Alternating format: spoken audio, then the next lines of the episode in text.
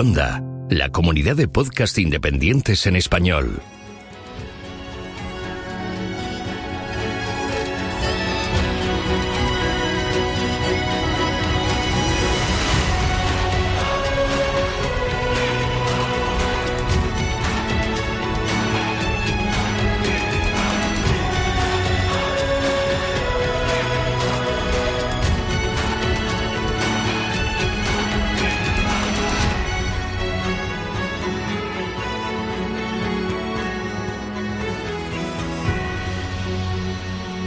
Bienvenido a GeoCastaway.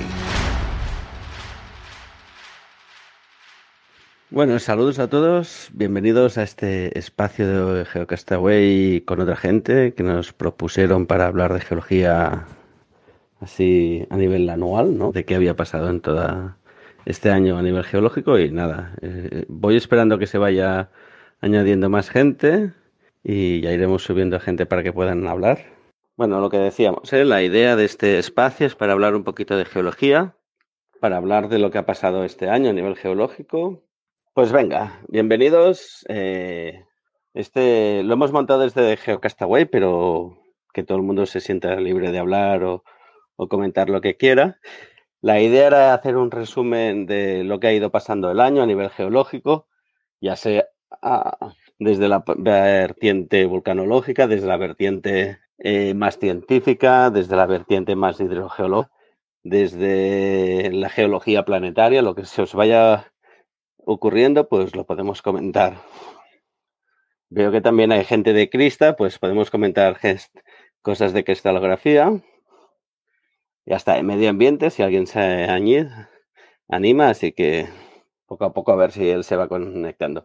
A ver, eh, para así empezar y romper un poco el hielo, una de las cosas más importantes que han pasado en territorio español eh, ha sido la erupción en La Palma. Yo creo que eso lo tenemos todo claro. Además, es muy reciente y ha sido muy espectacular, ¿no? Ah, cuando empezó, muchos no, no pensábamos que durase demasiado, ¿no? Aquello de, dijimos, bueno, Vulcan estará una semanita, dos, pero la cosa se ha alargado mucho, ¿no? Ha sido de las más largas. Si no recuerdo mal, no soy muy bueno yo para las estadísticas, seguro que alguien me lo puede corregir, pero si no recuerdo mal, creo que ha sido la más larga que ha habido en La Palma. Así que yo creo que ha sido un fenómeno, pues eso, muy importante, además eh, visualmente espectacular, aparte de lo de siempre, ¿eh? el sufrimiento de la gente de la isla que vaya por delante nuestra solidaridad.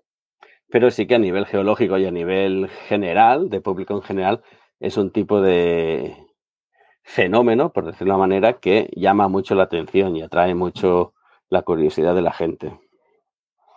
No sé vosotros, eh, Mario o Pedro, cómo veis esto, o Carlas. Bueno, ya que veo que Mario no se anima, me lanzo yo. Pues sí, la verdad es que yo creo que es el, acontecimiento del año. O sea, realmente eh, pocas cosas lo pueden superar realmente. O sea, por lo menos en nuestro, en nuestro entorno más cercano, ¿no? Porque, claro, el, planeta es, es, grande, ¿no? Entonces, bueno. Pero sí, en principio, digamos que, bueno, pues sí. Lo que decías es la erupción histórica, ¿no? De, de las históricas, la que ha sido la más larga, también eh, la, la, que nos ha sorprendido por la cantidad de material que ha echado, en fin, por toda esa variabilidad que ha ido teniendo dentro de, de lo que se esperaba de ella, pero bueno, nos ha mostrado todo, todo el repertorio que tenía. O sea, es como un niño pequeño cuando, cuando vienen visitas a casa que se pueden hacer de todo, pues esto ha sido un poco así, ¿no? Entonces, bueno, pues yo creo que es lo más, lo más significativo. Luego, bueno, otras noticias que pueda haber, pues ha habido, hombre, está también la de la de la, la COP26, ¿no? Que, bueno, dentro de lo de lo limitado que tiene esta, este tipo de, eventos, pues por lo menos dan, dan que hablar durante un tiempo. ¿eh? Y, luego, bueno, pues mm, algunas otras cosas que seguramente Naum nos podrá contar mejor, como lo del telescopio y en fin. Eso en ciencia en general, ¿no? En geología, pues eh, seguro que él tiene más, más control de otras erupciones, en fin, otra serie de, de cosas. Así que paso la palabra a quien sea.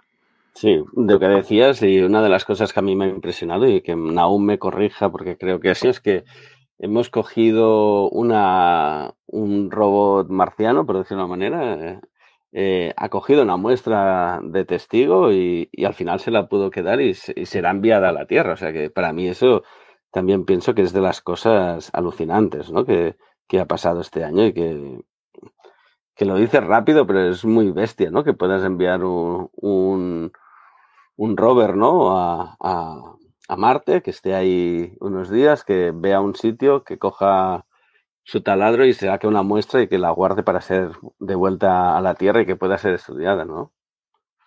Para mí eso es un hito bastante interesante también.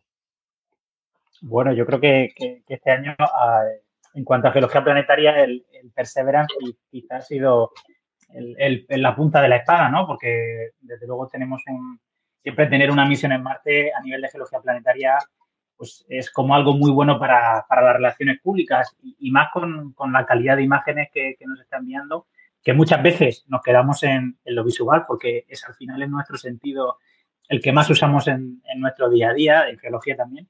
Pero claro, efectivamente, ahora mismo creo que, si no recuerdo mal, llevamos ya seis muestras tomadas en Marte que esperemos que vuelvan, que puedan venir a la Tierra para, para el año 2031. Y aparte, eh, todo el logro que, se ha conseguido con el Ingenuity, ¿no? Que al final era un demostrador tecnológico y, se, y al final lo que está demostrando es que usar un dron en Marte, algo que parecía, pues no sé, así algo con muchas carrillos, ¿no? Vamos a llevar un dron a Marte a ver qué tal. Pues resulta que tiene muchísimo interés en el sentido de que quizá vamos a poder usarlo en las misiones para poder planificar mejor y eso es algo yo creo que desde un punto de vista de, misiones espaciales es importantísimo, porque abre la puerta, pues no solamente al uso de drones en Marte, ¿no? Sino en, en otros lugares, como por ejemplo puede ser Titán, que ya hay uno planeado, aunque tenga una atmósfera mayor, pero ya sabemos que obviamente podemos hacer un vuelo controlado en otros sitios sin que tenga que estar un piloto manejándolo de algún modo a tiempo real, ¿no? Y creo que eso lo hace, pues, algo muy emocionante. Y bueno, básicamente yo creo que esa sería casi la noticia en cuanto a geología planetaria del año, ¿no? Y, también hay, hay que, que, se le ha hecho muy poco caso. No sé si recordaréis el caso del, del fofano en Venus. Yo creo que casi, ya casi nadie se acuerda de eso. Y me preguntaréis, bueno, ¿qué tiene que qué tiene que ver eso con la geología planetaria? Bueno, pues hay algunos científicos que dicen que quizás el fofano que se ve en Venus no es consecuencia de la vida, sino de erupciones volcánicas que están teniendo lugar.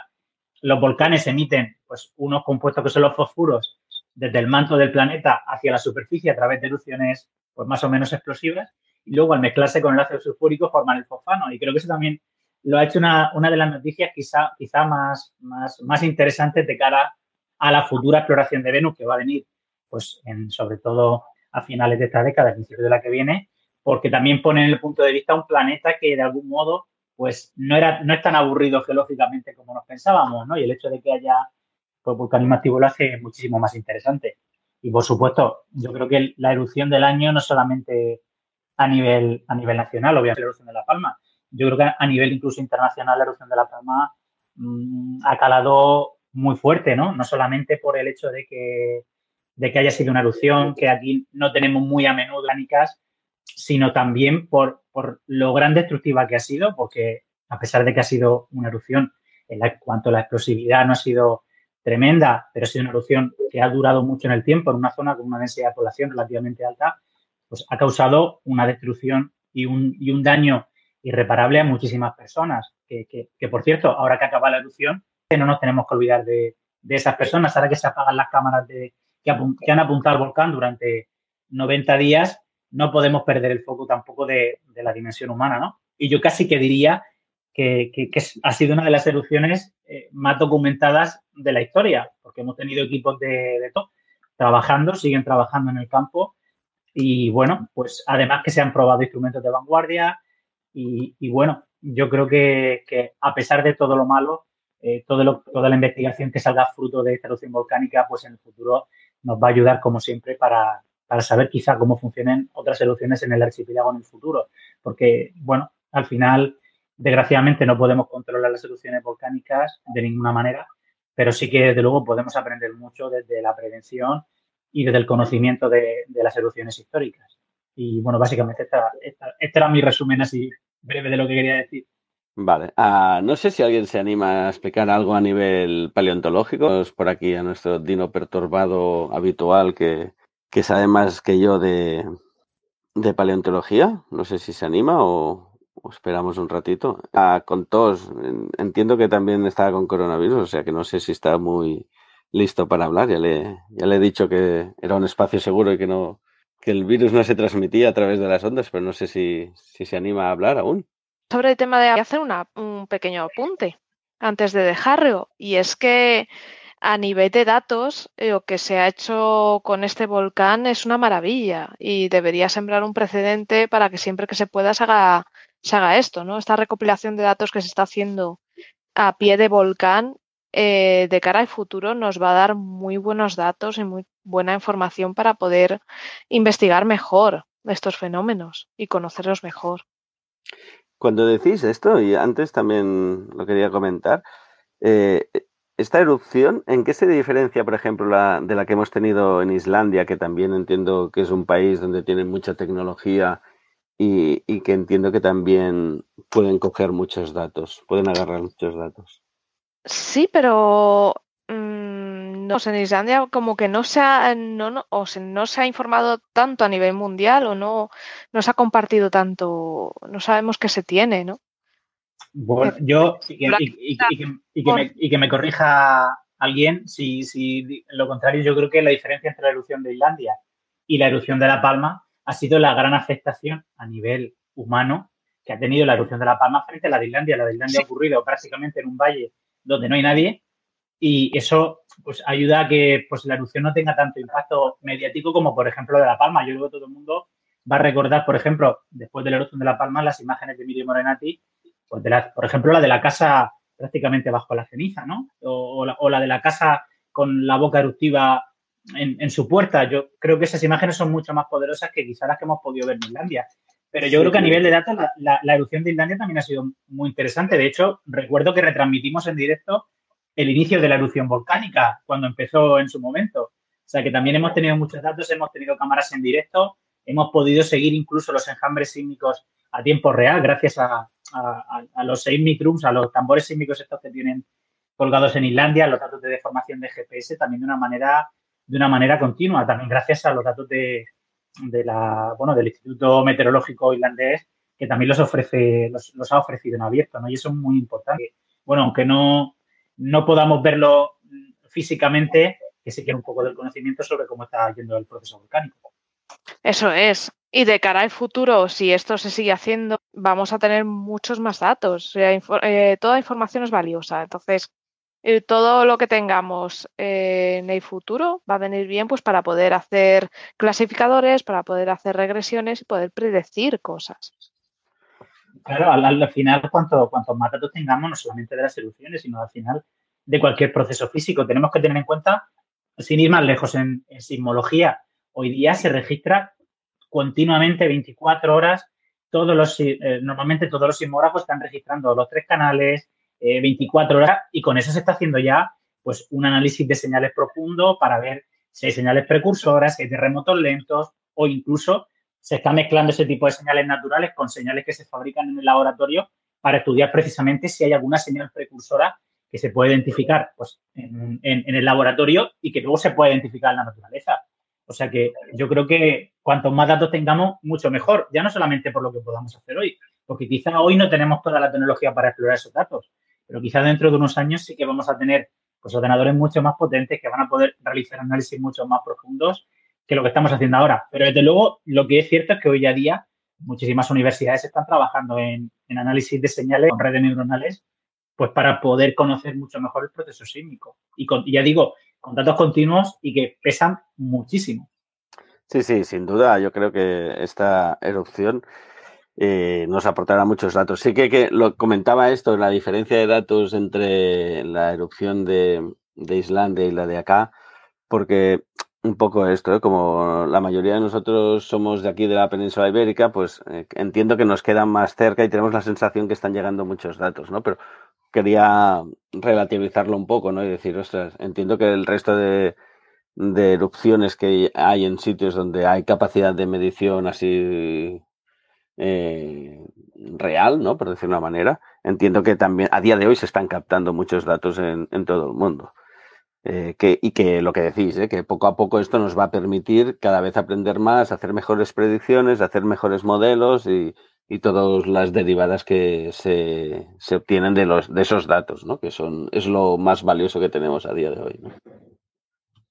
Y hola, soy Carles, que he entrado tarde. No, y quería también decir eh, a nivel mediático, yo no recuerdo ¿Se me escucha bien? Si no sí, sí, sí. Ok. Eh, estoy recordando ahora, por, bueno, el propio Naún y, y Pedro participando en, en, en, mesas dedicadas exclusivamente al tema del volcán de La Palma, es decir, dos geólogos eh, hablando del tema, ¿no? ¿no? recuerdo otro evento geológico que, que, se montara pues una mesa con expertos eh, geólogos o también la propia televisión de Canarias con esos modelos en, en 3D virtuales que se han hecho famosos y, bueno, llegaron hasta El Salvador, porque lo, las noticias de El Salvador vi los modelos de La Palma que, las noticias de, la televisión canaria hacían. Entonces, a nivel mediático creo que también ha sido mmm, interesante ver cómo, cómo han tratado este tema y,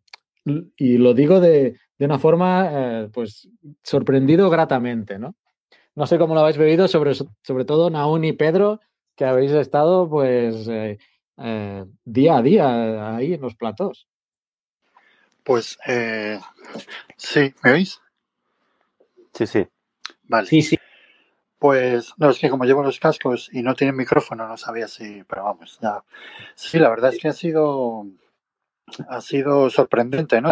Vamos, por lo menos para mí, que yo vivo ahí en mi, torre de cristal universitaria y que el contacto con, los medios y todo eso pues es, limitado, ¿no? Y, de repente verte ahí metido en, en pleno programa de, de actualidad, ¿no? Pues, pues es un poco, bueno, digamos que al principio fue un poco de, de, temor, ¿no? Por decir, bueno, a ver qué voy a decir yo aquí, qué va a pasar, porque la comunicación de, temas eh, de emergencias, ¿no? Pues es, es, complicada, sobre todo si, si tú no estás allí, si no estás controlando lo que están haciendo y lo que están, eh, lo que están sacando, ¿no? Los datos, ¿eh? Pues claro, tienes que a veces tirarte un poco a la piscina, ¿no? Porque dices, joder, bueno, pues yo puedo imaginarme, ¿no? Por otras cosas que he leído, pues que esto está ocurriendo así, pero vamos, no, no te lo puedo asegurar, ¿no? Entonces, bueno, y sin embargo los medios quieren certidumbres, ¿no? Y eso hemos tenido, Naum y yo, yo creo, una pelea constante con, con, con Antonio Ferreras sobre ciertas cosas, ¿no? De, bueno, ¿y esto qué va a pasar? ¿Y, ¿Y esto cómo es? ¿Y esto es así o no es así? Y tal. Y claro, nosotros decimos, bueno, pues mira, es que con los datos que tenemos no te podemos decir mucho más. O sea, ¿eh? entonces, bueno, pues, pues ha sido una experiencia. Yo pensaba que iba a ir para, para estar allí un par de días o tres y tal, pero al final yo, al final yo he estado casi un mes yendo prácticamente todos los días, ¿no? Y aún ha estado más, o sea que, bueno. Y luego, bueno, Nahum ha estado, se ha hecho un recorrido por todos los platos de, España tremendo, ¿no? Que la verdad es que está muy bien, ¿no? Hay que dar, hay que dar eh, visibilidad y sobre todo de que tenga un mínimo de calidad, ¿no? Porque hemos visto algunas intervenciones también que han sido un poco un poco cuestionables, ¿no? Pero bueno, teniendo un poco de criterio y también sabiendo a qué sitios vas y, el tipo de preguntas que te van a hacer y todo eso, pues, pues bueno, puedes tú también eh, andarte con ojo, ¿no? Y yo creo que ahí también tenemos un, un, ejemplo muy simpático que ha salido hace poco, que es la película esta de Don't Look Up, No mires arriba, donde se ve también la interacción de, de un científico con, con la prensa, ¿no? Y, y, por lo menos en la parte del programa, no hablo de fuera del programa, eh, pues que tú te esperas algo así a lo mejor, ¿no? Y, y, luego, bueno, pues dependiendo de, del medio que sea y del periodista, pues te lo puedes encontrar así o, o no, o puede tener un poco más de rigor, ¿no? Entonces, bueno, a mí me sorprendió, pues eso, que, que Ferreras fuera tan, tan riguroso, ¿no? Que tiene esa parte de, de, bueno, de estar manteniendo la atención constantemente, ¿no? Pues un programa de tres horas y media todos los días, pues oye, eso es complicado, ¿no? Tener ahí, mantener un poco el, el, el interés, ¿no? Pues es difícil. Pero al principio andaba mucho con el tema de que si la, los gases tóxicos, que se nos qué, pero a, a, poco que le estuvimos diciendo que eso solo estaba restringido a las zonas de emisión, que por eso estaba la zona de exclusión, que no había ningún pro problema, que había mediciones constantes, que la gente lo que tenía que hacer era seguir las indicaciones de, de protección civil, pues él dejó un poco ese tema de, de, lado, insistió un poco más cuando llegó a lava al mar y tal, pero vamos, mm, la verdad es que eh, se comportó, ¿no? Y, y, no así otros otros periodistas que hemos visto ejemplos en la red donde hemos visto cosas un poco un poco extrañas, ¿no? Pero bueno. Y bueno, a ver, veremos a ver lo que dicen aún es, es verdad, ¿no? Que ahora ahora que el, la, lo más espectacular ha terminado, pues pues que, que siga el foco un poco eh, todavía allí, ¿no? Porque quedan, queda todo por hacer. O sea, realmente eh, el final de la erupción, lo que ha significado, o sea, el final oficial, digamos, eh, político, vamos a decirlo, pues eh, lo, que ha, lo que facilita es que la gente pueda ya volver a la normalidad, ¿no? Que es un poco lo que se buscaba, yo creo. Esperemos que no nos dé sorpresas, ¿eh? porque la erupción del 49 eh, tuvo un comportamiento un poco extraño.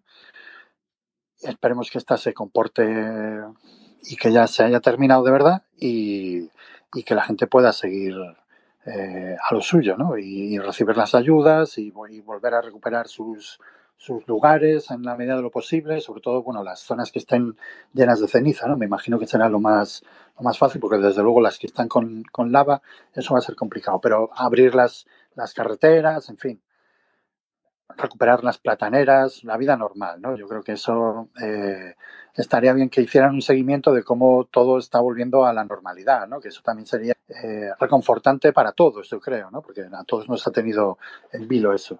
Y a lo mejor sería interesante que, que los medios hicieran eso un poco también, ¿no? De, de, en vez de estar todo el rato contando lo mal que va todo y que va de mal en peor, pues decir, mira, pues poco a poco se va y va ocurriendo esto y y para que la gente tenga también eso, el apoyo que necesitan, ¿no? que, que yo creo que en este momento es, es fundamental. No sé aún qué, qué pensará. Le paso el testigo. Es que, perdonad que tarde un poco, pero es que se me bloquea la pantalla, se me apaga y me cuesta un montón volver a entrar. Es un lío. bueno, yo, yo coincido en todo con, con lo que ha dicho Pedro al final la comunicación de catástrofes es muy difícil, sobre todo, como dice Pedro, no tenemos datos en el campo. Aún así, hay que agradecerle que siempre que hemos hecho alguna pregunta pues, a, la gente del INME, del Instituto Geográfico Nacional, siempre nos han aportado pues, un dato, un detalle que siempre nos, puede haber faltado ¿no? y siempre han estado pues, muy atentos y, y, y a nuestra disposición para, para cualquier duda. Pero aún así, claro, mantener la tensión durante tres horas y media del programa sobre una erupción volcánica a veces se podía comentar poco. Comentábamos, bueno, que se, había más ceniza, menos ceniza, y estábamos, al final estábamos casi comentando, pues, a tiempo real la erupción. Y, eso es muy difícil porque no siempre hay cosas que comentar y el proceso volcánico, pues, tiene, tiene una cierta normalidad que, y una cierta continuidad sobre, en la que no hay altibajos, ni cambios, ni nada. Pero bueno, yo creo que también lo que pone de manifiesto, o lo que ha puesto de manifiesto la retransmisión de, la erupción volcánica son, son, varias cosas. La primera es que creo que de, después de la pandemia quizás eh, tenemos una, o, necesidad, o, o no, no, sé cómo decirlo, o, queremos saber un poco más de detalles sobre lo que está pasando y muchas veces esas respuestas solamente se pueden dar a nivel científico, no se pueden dar de otra manera. Y el público reclama pues que el contenido tenga o el contenido que vemos en televisión tenga una mayor profundidad porque al final la gente puede entender las cosas si, se le explican. Si no se le explican, desde luego, no se lo pueden, no, no, no las van a entender jamás en la vida. Y otra cosa también que, comentaba Pedro y me parece súper súper importante es que hemos visto algunos ejemplos también durante la erupción volcánica bastante, bastante fuertes, ¿no? Incluso hemos llegado a ver en algunos programas pues a, a un escritor que había predicho la erupción de La Palma, ¿no? Pues bueno, pues si lo podía haberla predicho y haber avisado y nos hubiésemos ahorrado a lo mejor muchísimos, muchísimos disgustos, ¿no? Se lo hubiese dicho antes, pero bueno, yo creo que, de media, eh, al final, no solamente lo que hemos hecho nosotros, ¿no? Al final, yo creo que casi todas las televisiones han intentado dar, pues, pues desde su punto de vista, unas con mayor sensacionalismo, otras con menos sensacionalismo, pero la geología ha ocupado una parte muy importante del proceso, se ha entrevistado a los científicos que estaban allí, a las fuerzas y cuerpos de seguridad del Estado, a la UME, que eran los que realmente estaban en el campo trabajando día a día, y eso pone mucho en valor el trabajo que se ha hecho eh, de los últimos meses allí en La Palma, que es fundamental, porque tenemos que entender que hay muchísimos profesionales que, se han dejado la piel y yo creo que eso es, es, fundamental que también se conozca y, por supuesto, que se valore la labor. Y bueno, dicho esto, eh, pues poco más podemos comentar. Yo creo que desde luego ha sido una sorpresa que el, poder estar durante en, la televisión hablando de, estas cosas que, y sobre todo que suscitar, que siguiera suscitando interés por parte, por parte del público. Y la verdad es que espero que, podamos seguir yendo a la televisión, pero que no sea por, por desgracia, ¿no? Sino porque realmente la geología es una ciencia que tiene muchísimo interés, no solamente a nivel, eh, como dirían algunos, a nivel básico, sino pues a nivel, a nivel histórico, a nivel de recursos naturales, a nivel de cambio climático y a muchos niveles. Y yo creo que, que sería bueno que desde luego todas las profesionales y los profesionales de la geología tuviesen su cabida en los medios de comunicación contando lo que hacen y contando por qué lo hacen, que yo creo que, es una cosa muy buena. Y ya se el testigo a, quien quiera hablar. Ok. No, yo quería aportar, bueno, y recuerdo, recuerdo a todos que aún sigue en órbita laica eh, en, la, en televisión española, un programa de ciencia en la, en la 2, y ahí también podéis seguir geología en medios masivos de comunicación. Eh, quería comentar, eh, quería recoger una cosa que ha dicho Pedro y a ver qué os parece, porque ha dicho el fin de la erupción política, ha dicho, ¿no? Qué interesante, porque es una decisión, a mí también me lo parece, política, pero no sé si ha sido precipitada. O sea, eh, no sé, tiene que haber un respaldo científico para que tomen esta decisión pero a lo mejor han puesto en una balanza, no creo eh, que todos los científicos hayan puesto eh, la mano en el fuego diciendo, no, se ha acabado. Ahí tienen que jugar con probabilidades, porque vaya, si a mí me dicen que me juegue el, me juegue el brazo por decir que se ha acabado la erupción, me lo pienso dos veces, ¿eh? Em, por, por tema, pues vulcanismo ya sabemos que eh, que es complicado. Entonces, no sé cómo, cómo lo veis. Eh, se, ha, se, tomado esta decisión para que se pudieran empezar a dar las ayudas eh, o, qué criterios han seguido. No sé si, tenéis conocimiento de este tema, pero a mí sí me ha parecido muy rápido, ¿no? Desde declarar esta, este fin de, de la erupción. Pues a ver, yo no tengo los datos de, de Mm, de, si ha sido, de cuáles han sido los criterios que se han seguido para, para declarar el final de la erupción, pero vamos, eh, bueno, en principio sí que sí que convenía, ¿no? Eh, por lo menos estuvieran los niveles de base que volvieran a, a, los a los eh, valores previos a la erupción. En principio eso pues salvo la emisión de gases, que bueno, eso también sabemos por erupciones pasadas, eh, también la del Tener y, todas las demás, que esas fumarolas van a seguir saliendo eh, durante bastante tiempo, ¿no? O sea, no, no, y eso no quiere decir que vaya a ocurrir nada, simplemente que está, es un proceso de desgasificación, ¿no? Eh, entonces, bueno, pues salvo, salvo ese aspecto, yo creo que el resto de los, no sé la sismicidad como irá, yo creo que el, el bueno, el tremor ha desaparecido y, y, la sismicidad, mm, bueno, aún lo sabrá mejor, pero vamos, eh, yo que independientemente de que sea política o no, o sea, eh, había que ponerle un final, había, había que darle eh, una solución de alguna manera para que, para que la gente pudiera, pues eso, volver a sus casas, en fin. Entonces, digamos que evidentemente va a haber siempre un desfase entre, entre lo que es la política y la burocracia y lo que es la naturaleza. Eso, vamos, un desfase que es insalvable, ¿no? No, no casan para nada. Esos, esos eh, burocracia y naturaleza no, no tienen nada que ver, ¿no? Entonces, bueno, pues eh, como todo lo que está relacionado con, con eh, pues eso, la, recepción de ayudas, el, el, poder volver a las zonas restringidas sin ningún problema. ¿eh? Todo eso mm, pues estará relacionado con que la erupción esté activa o no, pues habrán dicho, mira, vamos a acabarla cuanto antes porque si no es que eh, vamos a tener eh, a mucha gente desplazada durante mucho tiempo, mucho más tiempo del que, del que parece razonable, ¿no? Entonces, pues mira, yo qué quieres que te diga, o sea, será una barbaridad desde el punto de vista científico y lo que tú quieras, pero, pero eh, hay que tener en cuenta que, a esa gente habría que darle una solución. Y si la solución pasa por dar por terminada la erupción, pues oye, eh, bienvenido sea. Lo que hay que tener cuidado también, y yo creo que en ese sentido no, no tenemos que tener ningún problema, es eh, que, que tiene que seguir la, la monitorización, eso está claro, ¿no? Y yo creo que ahí todavía hay gente del IGN que está desplazada, o sea que eh, mientras siga habiendo monitorización eh, y, y, se pueda avisar con, con tiempo de posibles eh, problemas que pueda haber, pues no, no, no debería pasar nada, ¿no?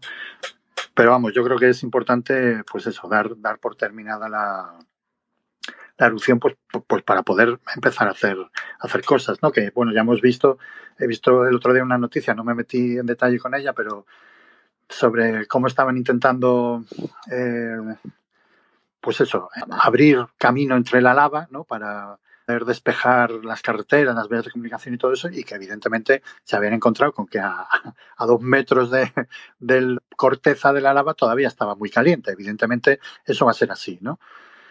Entonces, bueno, pues habrá que utilizar eh, la metodología necesaria para que sea, eh, para, para poder arreglar eso, ¿no? Pues hacerlo mucho más despacio, ir enfriándola con agua constantemente, en fin, eh, una serie de, de, temas que se pueden hacer y que, bueno, pues tendrán que evaluarlos, estén haciendo eso, cómo lo, cómo lo van a, a implementar, ¿no?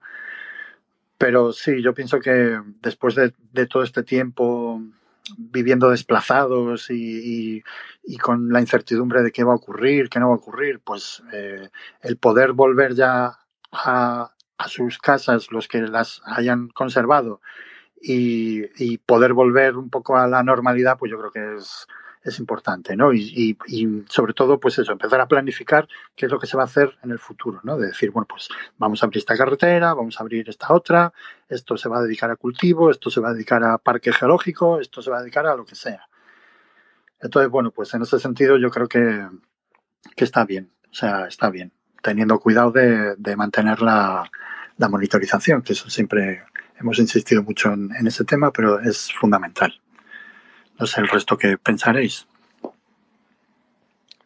Yo, creo que Pedro tiene toda la razón. Había que poner un, final a la erupción, siendo científicamente mejor o peor, ¿no?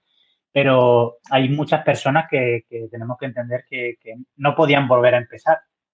Estaban en un, continuo reseteo y, cada día era igual que el anterior, no, no podían volver a su casa ni plantearse un futuro porque simplemente lo habían perdido todo. Yo creo que de momento el, final de la erupción se ha visto por, porque las señales apuntan a eso, ¿no? Hoy, por ejemplo, solamente había tres terremotos. Eh, la deformación no ha cambiado. los gases incluso son indetectables desde satélite desde, desde el día 16 de, diciembre, ¿no? Y eso es una, es una buena señal. Obviamente, eso no quiere decir que no pueda cambiar la dinámica. Y obviamente eso no somos adivinos, no somos clarividentes y, y puede ocurrir. Eso es, eso es un hecho. De hecho, en Islandia hemos visto como en los últimos días ha habido un enjambre sísmico precisamente relacionado con la erupción que acababan de dar por, terminada. Pero como Pedro dice, al final lo importante es la monitorización, la vigilancia volcánica. Y no nos puede caber ni la menor duda de que nuestros científicos van a estar ahí. De hecho, siguen, siguen desplazados en La Palma. El IGN, el INME, Volcán, y así como, como, como la UME, para seguir monitorizando no sé cuánto tiempo, ¿no? Pero desde luego después de las Navidades, después de Año Nuevo y quién sabe cuántos meses más, ¿no? Los que sean, los que sean necesarios. Y por supuesto no podemos olvidar que, en nuestro país tenemos un servicio de vigilancia volcánica y sísmica que trabaja las 24 horas del día, 365 días al año. Y eso yo creo que también es muy importante y que tenemos que poner, que poner en valor, ¿no? Que hay gente, hay científicos pelando por, por nuestra seguridad en cuanto a esos aspectos todos los días y también eso es una, una labor que creo que tenemos que poner siempre, siempre en valor. Pues bien, eh, ya hemos oído un poquito de La Palma. Yo es un tema que me apasiona, creo que es muy importante, pero como la idea de hacer como un resumen así general de lo que ha pasado en, en la geología en este año, ¿no? Que, por cierto, no lo he dicho al inicio, eh, es una propuesta que nos hizo Edu Puerta, que lo tenemos por aquí, así que si en algún momento quieres hablar, estás súper invitadísimo a comentar, igual que el resto de los que estáis por aquí. Y antes estaba intentando que Mario se mojase, perdón, eh, diciendo alguna cosa de, de, temas paleontológicos, a ver si, si había algo. También tenemos a Luis, Luis Collante, que también sabe mucho de, de, temas de paleo, así que si alguno de los dos queréis comentar, pues estáis súper bienvenidos a, a decir lo que creáis. Oscar, déjame apuntar, porque antes, eh, cuando han expuesto al inicio algunas de las noticias, solo para apuntarlas, y hay una que no se ha mencionado, a ver qué opina la gente. Y una es el James Webb, que sí se ha mencionado. Yo creo que mmm, ya que están aún, luego eh, podríamos también desarrollar un poco más mmm, qué va a aportarnos el James Webb, porque me parece un hito importante que ha salido también en todos los medios de comunicación. El, obviamente, la erupción de La Palma tenía apuntado y tenía apuntado, eh, eh, no sé si para crear más debate de lo que deberíamos, que la Real Academia de la Lengua Española ha aceptado o ha introducido el término antropoceno. Y creo que podríamos generar un debate luego eh, de la definición, porque Estoy totalmente en contra de la definición de la RAE, pero como ha habido opiniones de, Twitter y en redes sociales de, de, que, bueno, lo que hace la RAE simplemente es recoger el uso que hace la gente eh, apoyando, ¿no? Que aunque sea incorrecto, tal como está definido, pues, eh, eh, pues es como lo usa la gente, cosa que no, no me convence, ese argumento, lo digo. Pero bueno, solo lo planteo ahora y podemos tratarlo más adelante entre otros temas, si, si es que crea debate. Vale, yo voy a aprovechar para hablar un poco de, de paleo, pero muy corto, antes de que me empiece a dar la, tos del COVID. Y era para recomendaros directamente el blog de, de que ha resumido las noticias así más, importantes de, de, paleontología de vertebrados, sobre todo, porque no voy a atrever a hablar de invertebrados está, estando aquí Luis Collantes, así que. Y nada, ha, ha, puesto sobre todo lo del nuevo espécimen de, de Jinliang, que es el dinosaurio que se ha encontrado, el embrión de dinosaurio que se ha encontrado directamente en el huevo, y nos da muchas pistas de cómo se, se colocaban, y claro, ha resultado que se coloca muy parecido a, a, lo, a las aves actuales, que también es lógico teniendo en cuenta que al fin y al cabo es un espacio limitado y se tiene que, que posicionar de la mejor forma posible para ocupar el menor, etcétera, etcétera. Pero bueno, da muchas pistas que, que esto siempre es bueno. Y luego también ha comentado otros, otros eh, especímenes, como el Esteguros selengasen, que es uno de los anquilosaurios, anquilosaurios sudamericanos que se, se, ha encontrado este año, que es precioso, y está bastante completo el, el esqueleto, y yo os recomendaría que fuerais a, a ver el holotipo porque es muy bonito. Y también nos habla de uno de los rincocefalos de Ichigualacho, que son los, los parientes de los totaras modernos, que antes eran muy abundantes y por todo el globo y ahora solo quedan tres especies, eh, tres especies en Nueva Zelanda. Y ya saliéndome de la paleontología para vender un poco de, de mi tema, como cosas importantes este año, que no es que sean geología directamente, pero nos interesa mucho, que es la, la energía.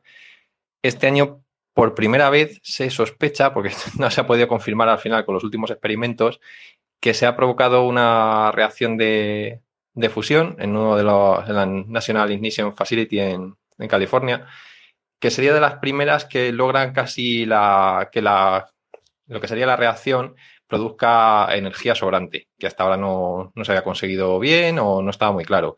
Pero los últimos experimentando a replicar el experimento no, no ha funcionado todo lo que quisieran. Así que estamos pendientes a ver si el año que viene no, nos dan más pistas. Ya sabéis que están construyendo el, el ITER, que es otro de reactor de fusión que es para hacer es prototipos para ver si funciona o no dentro de unos años, pero se queda todavía muchísimo. Así que a ver si estos, estos próximos años nos dan alguna sorpresa con esto de la, de la fusión en, otra, en otros sitios. Y yo creo que así, a nivel local, hablando de, de España, eh, una de las noticias geológicas importantes es el desastre de, bueno, geológicas o más bien relacionadas con la ciencia de la Tierra, es el desastre de, del Mar Menor, que para el que no lo conozca porque seáis de, de fuera, es una formación de tipo laguna lindando con el Mediterráneo, en el levante español, y por desgracia está altamente contaminada por las por, todo lo que son los fitosanitarios y todo eso que viene de, las correntías de, de las grandes plantaciones que hay cerca y de la industria y de los vertidos humanos, etcétera. Así que yo creo que con esto más o menos así importante que se me pueda ocurrir. No sé si tenéis algo más que decir de esto. Solo déjame apuntar que has mencionado el blog de Ferwen, eh, que lo pueden encontrar en paleonerdish.wordpress.com. Eh, pues ahí, lo que has mencionado, solo para, para mencionar el blog de, de Ferwen. Eso es, muchas gracias. No sé, Oscar, o los otros temas que han salido. ¿Queréis tocar el antropoceno? No, iba a decir, a ver si Luis Collante lo, lo estaba invitando, pero no sé si, si ha salido porque ha fallado. Bueno, si no, están invitados a hablar. También tenemos Itaísa que nos puede, Itaisa, perdón, creo que era, eh, que nos puede hablar de noticias de temas de más físicos, ¿no? Más de tecnología. Mm, y y no sé, pero sí, dale con los temas que tú habías comentado, Carlos. Y bueno, lo que hemos dicho, ¿eh? cualquiera que quiera hablar, pues lo comente, levante la mano y se le da, se le da paso. No, no, bueno, yo tenía lo del James Webb, aprovechando que, están aún, que quizá nos puede pues, comentar un poco de, lo que va a tratar. Pues se lanzó eh, hace, hace unos pocos días y ya va camino del punto de Lagrange eh, L2, que eso está y está tan lejos que, mejor que funcione porque no se puede enviar una reparación, como pasó con el Hubble, que tuvieron que repararle la miopía y en este no, va a ser posible.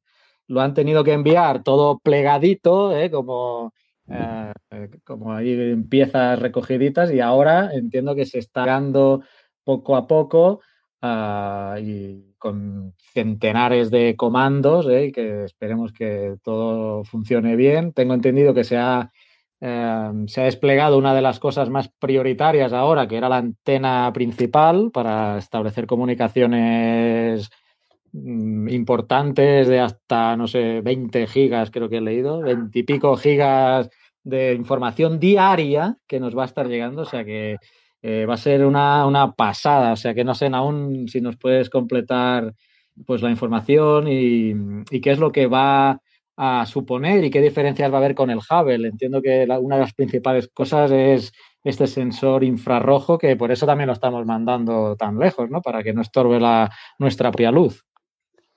Claro, bueno, la, principal diferencia con, el telescopio espacial Hubble es que mientras que el Hubble, pues digamos que, que sopaba un, un, poco en todos los platos, tenía ultravioleta, infrarrojo y luz visible, el J-Web está enfocado, digamos, a observar el espectro infrarrojo. ¿Y por qué es tan importante observar el espectro infrarrojo en el espacio? Pues por dos razones. Uno, porque las cámaras, los sensores tienen que estar súper fríos y en la Tierra, bueno, se puede hacer obviamente, pero en la Tierra tenemos la atmósfera que absorbe una gran parte de los infrarrojos y nos cuesta, nos cuesta observarlos, ¿no?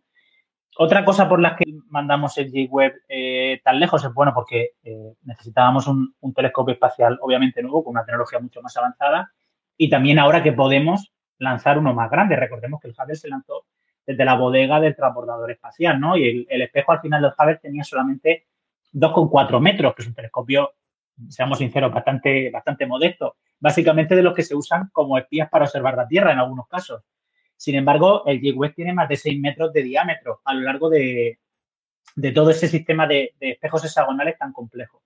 Y bueno, ¿y por qué es tan importante el J-Web? Bueno, pues resulta que, al final eh, nos falta por observar una parte del universo muy importante, ¿no? Que al final sus orígenes.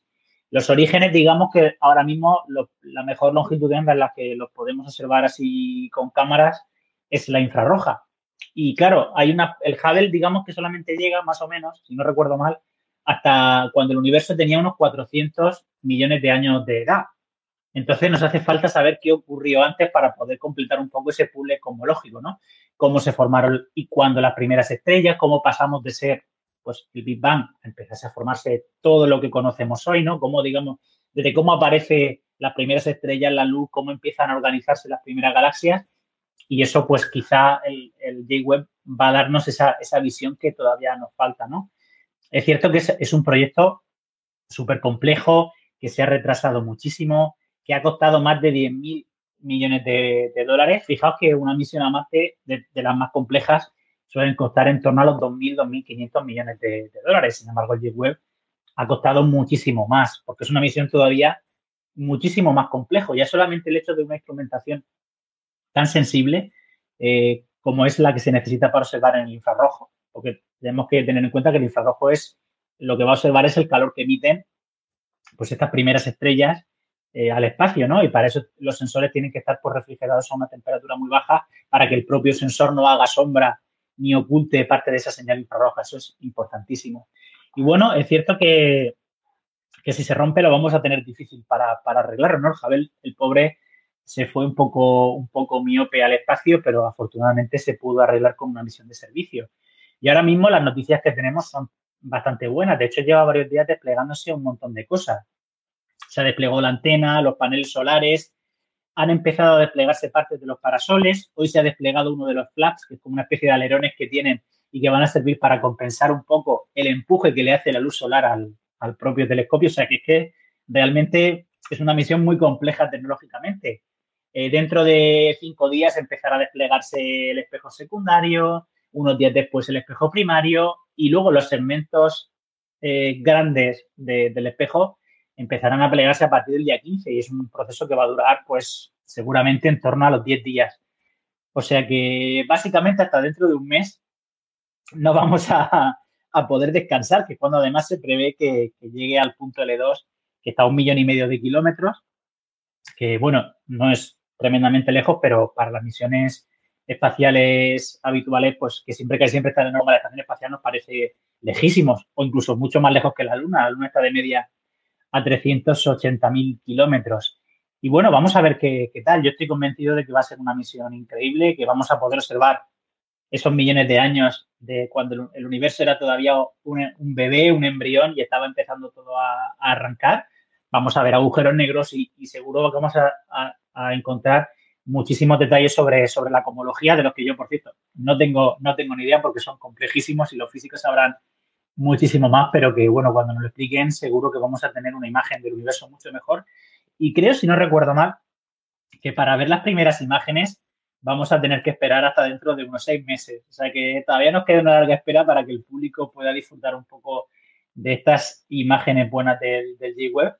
Pero bueno, que es un proceso normal. Tenemos que recordar que el Landsat 6 se lanzó hace unos meses, no recuerdo, el, Landsat 9 se lanzó hace unos meses, está en órbita baja, es un satélite de los que se usan para la observación de nuestro planeta y hasta enero básicamente lo vamos a poder tener disposición de los datos porque hay una fase entre que es un satélite, una misión espacial y hasta que empieza, digamos, a emitir datos ya con sus calibraciones en pleno funcionamiento, que normalmente suele ser de varios meses, a veces dos, tres, cuatro, cinco, seis meses. Y bueno, y creo que eso, esa espera se nos va a hacer un poco larga pero yo creo que, los resultados van a merecer la pena y de nuevo, seguro que van a ser datos que se van a estar analizando durante años y décadas. Así que, bueno, pues ha sido, de momento, ha sido todo un éxito y de hecho ayer se confirmó que la inserción en la órbita fue tan buena con el cohete Ariane que va a tener más combustible incluso para que la misión sea más larga, que también es una buena noticia, ¿no? Esto le cedo la palabra al siguiente tema cambiar de tema, eh, puede ser interesante eh, de aquí a un mes invitar al futuro programa de Geocastaway a Héctor Vives, porque no sé si sabéis que en el James Webb hay uno de los instrumentos que es español, el MIRI, y él trabaja con ese instrumento, entonces nos puede contar muy bien dentro de un mes cuando empiecen las cosas un poco cómo van. Y nada, solo puntualizar de que va a tardar tanto en empezar a darnos datos porque ahora mismo tiene que calentar, eh, tiene que calentar las lentes, hay dispositivos que hay que calentar, hay dispositivos que hay que enfriar. Entonces, eso se hace muy despacio para que no haya condensación que sature los sensores. Y poco más puedo aportar. Yo segundo lo, dicho por Sara, que, invitemos a Héctor a dar bien, que de luego él sí que nos va a poder dar una visión fabulosa sobre, sobre todo lo que vaya a hacer el, el J-Web y además, es mejor que un, que un físico para explicarnos todas las capacidades y, todo lo que, lo que va a poder hacer y todos los datos que, lo, que nos va a poder aportar. Pues recomendación apuntada o propuesta apuntada y lo tomaremos en cuenta a ver si, si lo podemos coordinar. Eh, desde Geocastaway queremos pedir disculpas porque me parece que mucha gente lo está oyendo muy entrecortado, no se está oyendo muy bien, así que eh, vamos siguiendo hablando y lo que sí que teníamos pensado es colgarlo, así que si por lo que sea algún tema no lo podéis escuchar bien o lo que sea, que sepáis que esto lo vamos a colgar en, en nuestro podcast habitual y así lo podéis escuchar como es debido, porque si, si se está entrecortando mucho, entiendo que mucha gente no la hable de escuchar. Eh, Carlas, quería seguir comentando cosas, no sé si querías hablar del tema de la RAE o temas... No, no, yo lo, sí, lo, lo, había sacado, no sé, yo lo dejaría para el último tema, por, por si hay gente que tiene otras, eh, otros temas. Uh, una pregunta eh, que me ha, me ha, quedado en el tintero para Naún, la misión del, del James Webb, para, ¿por cuánto tiempo eh, es la vida útil? ¿Por cuánto ha previsto? Si no recuerdo mal, va a superar los 10 años de, de vida útil. Bueno, eso lo, ya, ya, sabéis que eso es lo estimado, ¿no? Luego las misiones normalmente suelen durar más, afortunadamente. Pero si no recuerdo mal, creo que son 10 años los estimados y con el extra de combustible que le queda seguramente sea un pelín más. Sí, porque creo que lo calculan, porque uno le dice 10 años y se piensa que 10 años y se, ¡boom! O sea, se apaga la batería y adiós y te quedas sin trasto, ¿no? Y creo que no, que es hay 9.999% que dure 10 años, pero luego pues vas bajando 95% de que dure 15, 90, 90 de que dure, que, que, bueno, que los porcentajes de que dure más son, son muy elevados. Lo que pasa que mencionan eso, esos 10 porque es casi el 100% que dure eso, ¿no? Creo que por, van por ahí los tiros. Claro, tienen unos intervalos de confianza y, y, todos los componentes están probados y requete probados en la Tierra. Pero al final cualquiera puede, puede fallar. De hecho, fijaos que el Curiosity lleva en martes del año 2012, estamos en el 2021 y sigue funcionando la superficie a pesar de, de los problemas de, de, movilidad que ha tenido con sus ruedas, ¿no? Que son componentes principales en una misión que, que, que, se mueve sobre ruedas, ¿no? Y eso nos hace también dar una idea de la gran resiliencia que tienen, que tienen todas las misiones espaciales, ¿no? Y de los intervalos de confianza que se manejan, que a veces nos parecen un poco, un poco exagerados, pero cuando pensamos que una misión como esa vale 2.500 millones de, de euros, obviamente uno entiende la cautela con, con, con, la que se toman todos esos datos y, y, todas esas posibilidades. Una pregunta para Naun. Cuando hablamos de, de la vida útil, significa que cuando acabe esa, esa, vida útil va a perder alineación con las comunicaciones con la Tierra y no va a poder seguir enviando datos o se va a poder seguir utilizando un poco la, la misión, aunque sea que no pueda rotar sobre su eje o no pueda apuntar a donde queramos y se quede fijo en una posición. Porque me parece que uno de los problemas era que el L2 no es, no es un punto ciego poco a poco va entrando en, en órbita del Sol. No sé si nos puedes aclarar eso. Claro, al final el limitante en este caso va a ser, va a ser el combustible que le permita mantener la posición, que no se, no, la deriva no se lo lleve, no se lo lleve fuera de este punto, y también la actitud de, la actitud me refiero a la orientación de, del, del J-Web en el espacio. Y eso es importantísimo, ¿no? Porque el combustible al final muchas veces es, eh, no, los, los satélites normalmente tienen varias maneras de orientarse en el espacio. Una es con propulsores normales, como los que vemos en las películas, ya sean pues, propergoles o sean de otro tipo, o también con ruedas de reacción, que son otras cosas que, que se mueven dentro y que permiten mantener la estabilidad y también mantener la actitud. Si se acaba el combustible, muchísimas veces no son capaces eh, de poder mantener su, orientación. Pero aparte, si no son capaces de mantener su órbita, una vez que empieza a derivar y empieza a irse, pues las comunicaciones al final se, se, van perdiendo y, también pierde su posición con la que, para la que está optimizado, ¿no? Eso, uno de los casos más recientes, por ejemplo, fue el caso de la, de la misión Down, ¿no? Que después de estar en Vesta fue a Ceres y al final se queda sin combustible, la nave no se puede orientar como se tiene que orientar, aunque la órbita sea estable. Y claro, si no se puede orientar la nave, no puede apuntar la, antena bien a, la Tierra y eso hace que pueda mantener las comunicaciones de una manera adecuada. ¿no? Y eso es una de, de, muchas veces del mayor factor limitante. Otros satélites que en vez de tener combustible para propulsores para mantener su orientación y reacción, lo que pasa es que la rueda sufre muchísimo desgaste mecánico y al final el satélite no puede, no puede orientarse bien, ¿no? Entonces, al final, pues lo que, dependiendo que, en cuál de las misiones nos encontremos, principalmente los limitantes van a ser esos. En cuanto a satélites, ¿eh? me refiero a cosas que están en órbita. Bueno, pues no sé si Carlas querías comentar cosas que Vale, sí, si quieres me meto con lo del antropoceno, porque he mencionado antes que la Real Academia de la Lengua Española sacó un montón de términos nuevos y entre los cuales estaba dentro.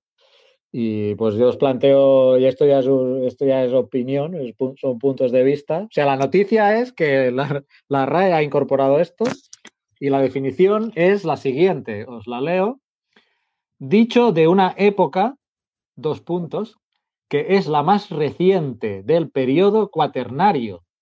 Abarca desde mediados del siglo XX hasta nuestros días y está caracterizada por la modificación global y sincrónica de los sistemas naturales por la acción humana. Esta es la definición que está en la RAE, eh, que yo pues no comparto porque entonces una época oficialmente establecida por, em, por la entidad correspondiente, ¿eh? el grupo de estratigrafía que está estudiando este tema, pues no, pues no es oficial este término. Y aquí pues da a entender que, que sí está, es oficial, ¿no? Al menos es lo que yo entiendo al leerlo, pareciera que es un término ya oficial.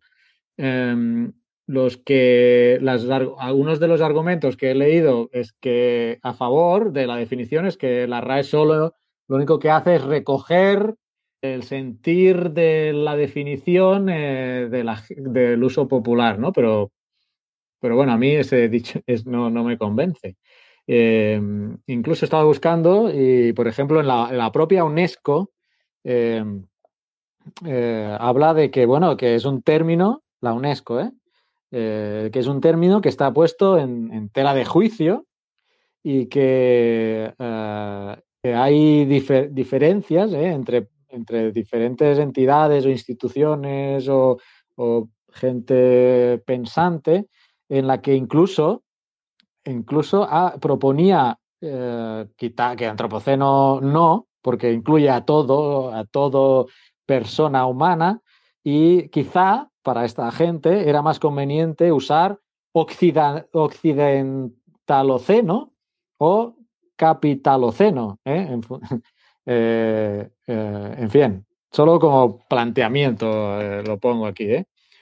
yo esta me he atrevido, me, he atrevido a proponer una, definición. Ah, no sé si está Daniel, Daniel Hernández Barreña, que bueno, es un, un conocido nuestro, un geonáufrago también y que es, escritor, ha escrito libros y que entiende más de definiciones y quizá nos puede ayudar. Pero bueno, yo me he tomado la libertad esta tarde, digo, voy a, voy a ver yo qué me sale y voy a, voy a decir la definición que, a mí me parecería, no sé, que, que yo podría a regañadientes incluso, pero aceptar, que sería, dícese de la época geológica no oficial, que aquí ya quizá me estoy contradiciendo, más reciente ¿eh? y que eh, denota o denotaría, no sé si se aceptan condicionales en una definición, que denotaría la modificación, y aquí ya usaría la definición que ya usan ellos, denotaría la modificación global y sincrónica de los sistemas naturales por la acción humana. Pero eh, lo planteo creo que Pedro, yo sé que él quizás esté más de mi cuerda, definición o no, pero quisiera que eh, su opinión sobre la, real, la que han aceptado, no sé qué opina él, a mí realmente no, me convence, no sé qué opina Pedro. Eh, no. así, en, modo corto es eh, que no, no, fatal. Así, así esperaba que fuera. sí, no, pero no la tuya. Digo, bueno, la tuya un poco también, pero la de la, la de la RAE. Sí, sí. Pues, hombre, yo, qué quieres que te diga. A ver, estamos acostumbrados a, yo tampoco, yo tampoco aceptaría la mía, ¿eh? ya te lo digo. sí, a ver, eh, la RAE ya estamos acostumbrados a que las definiciones que son de geología estén fatal prácticamente todas.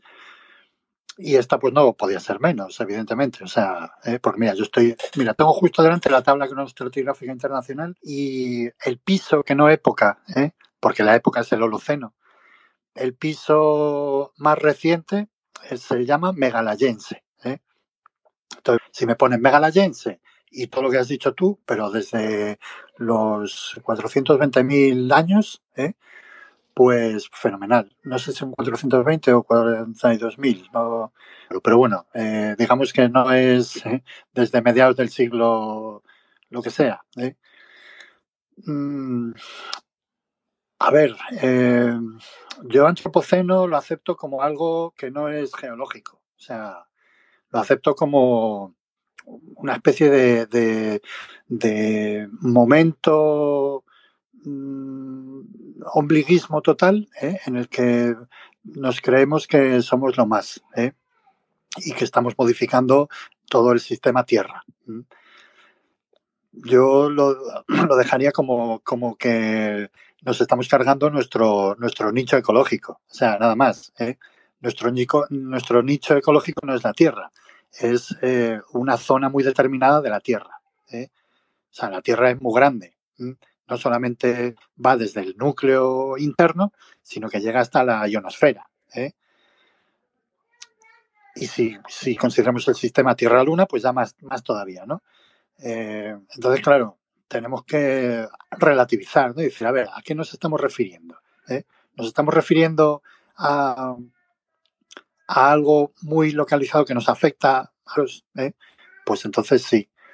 ¿Nos estamos refiriendo a algo geológico que va a perdurar en el tiempo y en el espacio y que en el futuro geólogos que vengan extraplanetarios lo puedan definir también? Pues no. O sea.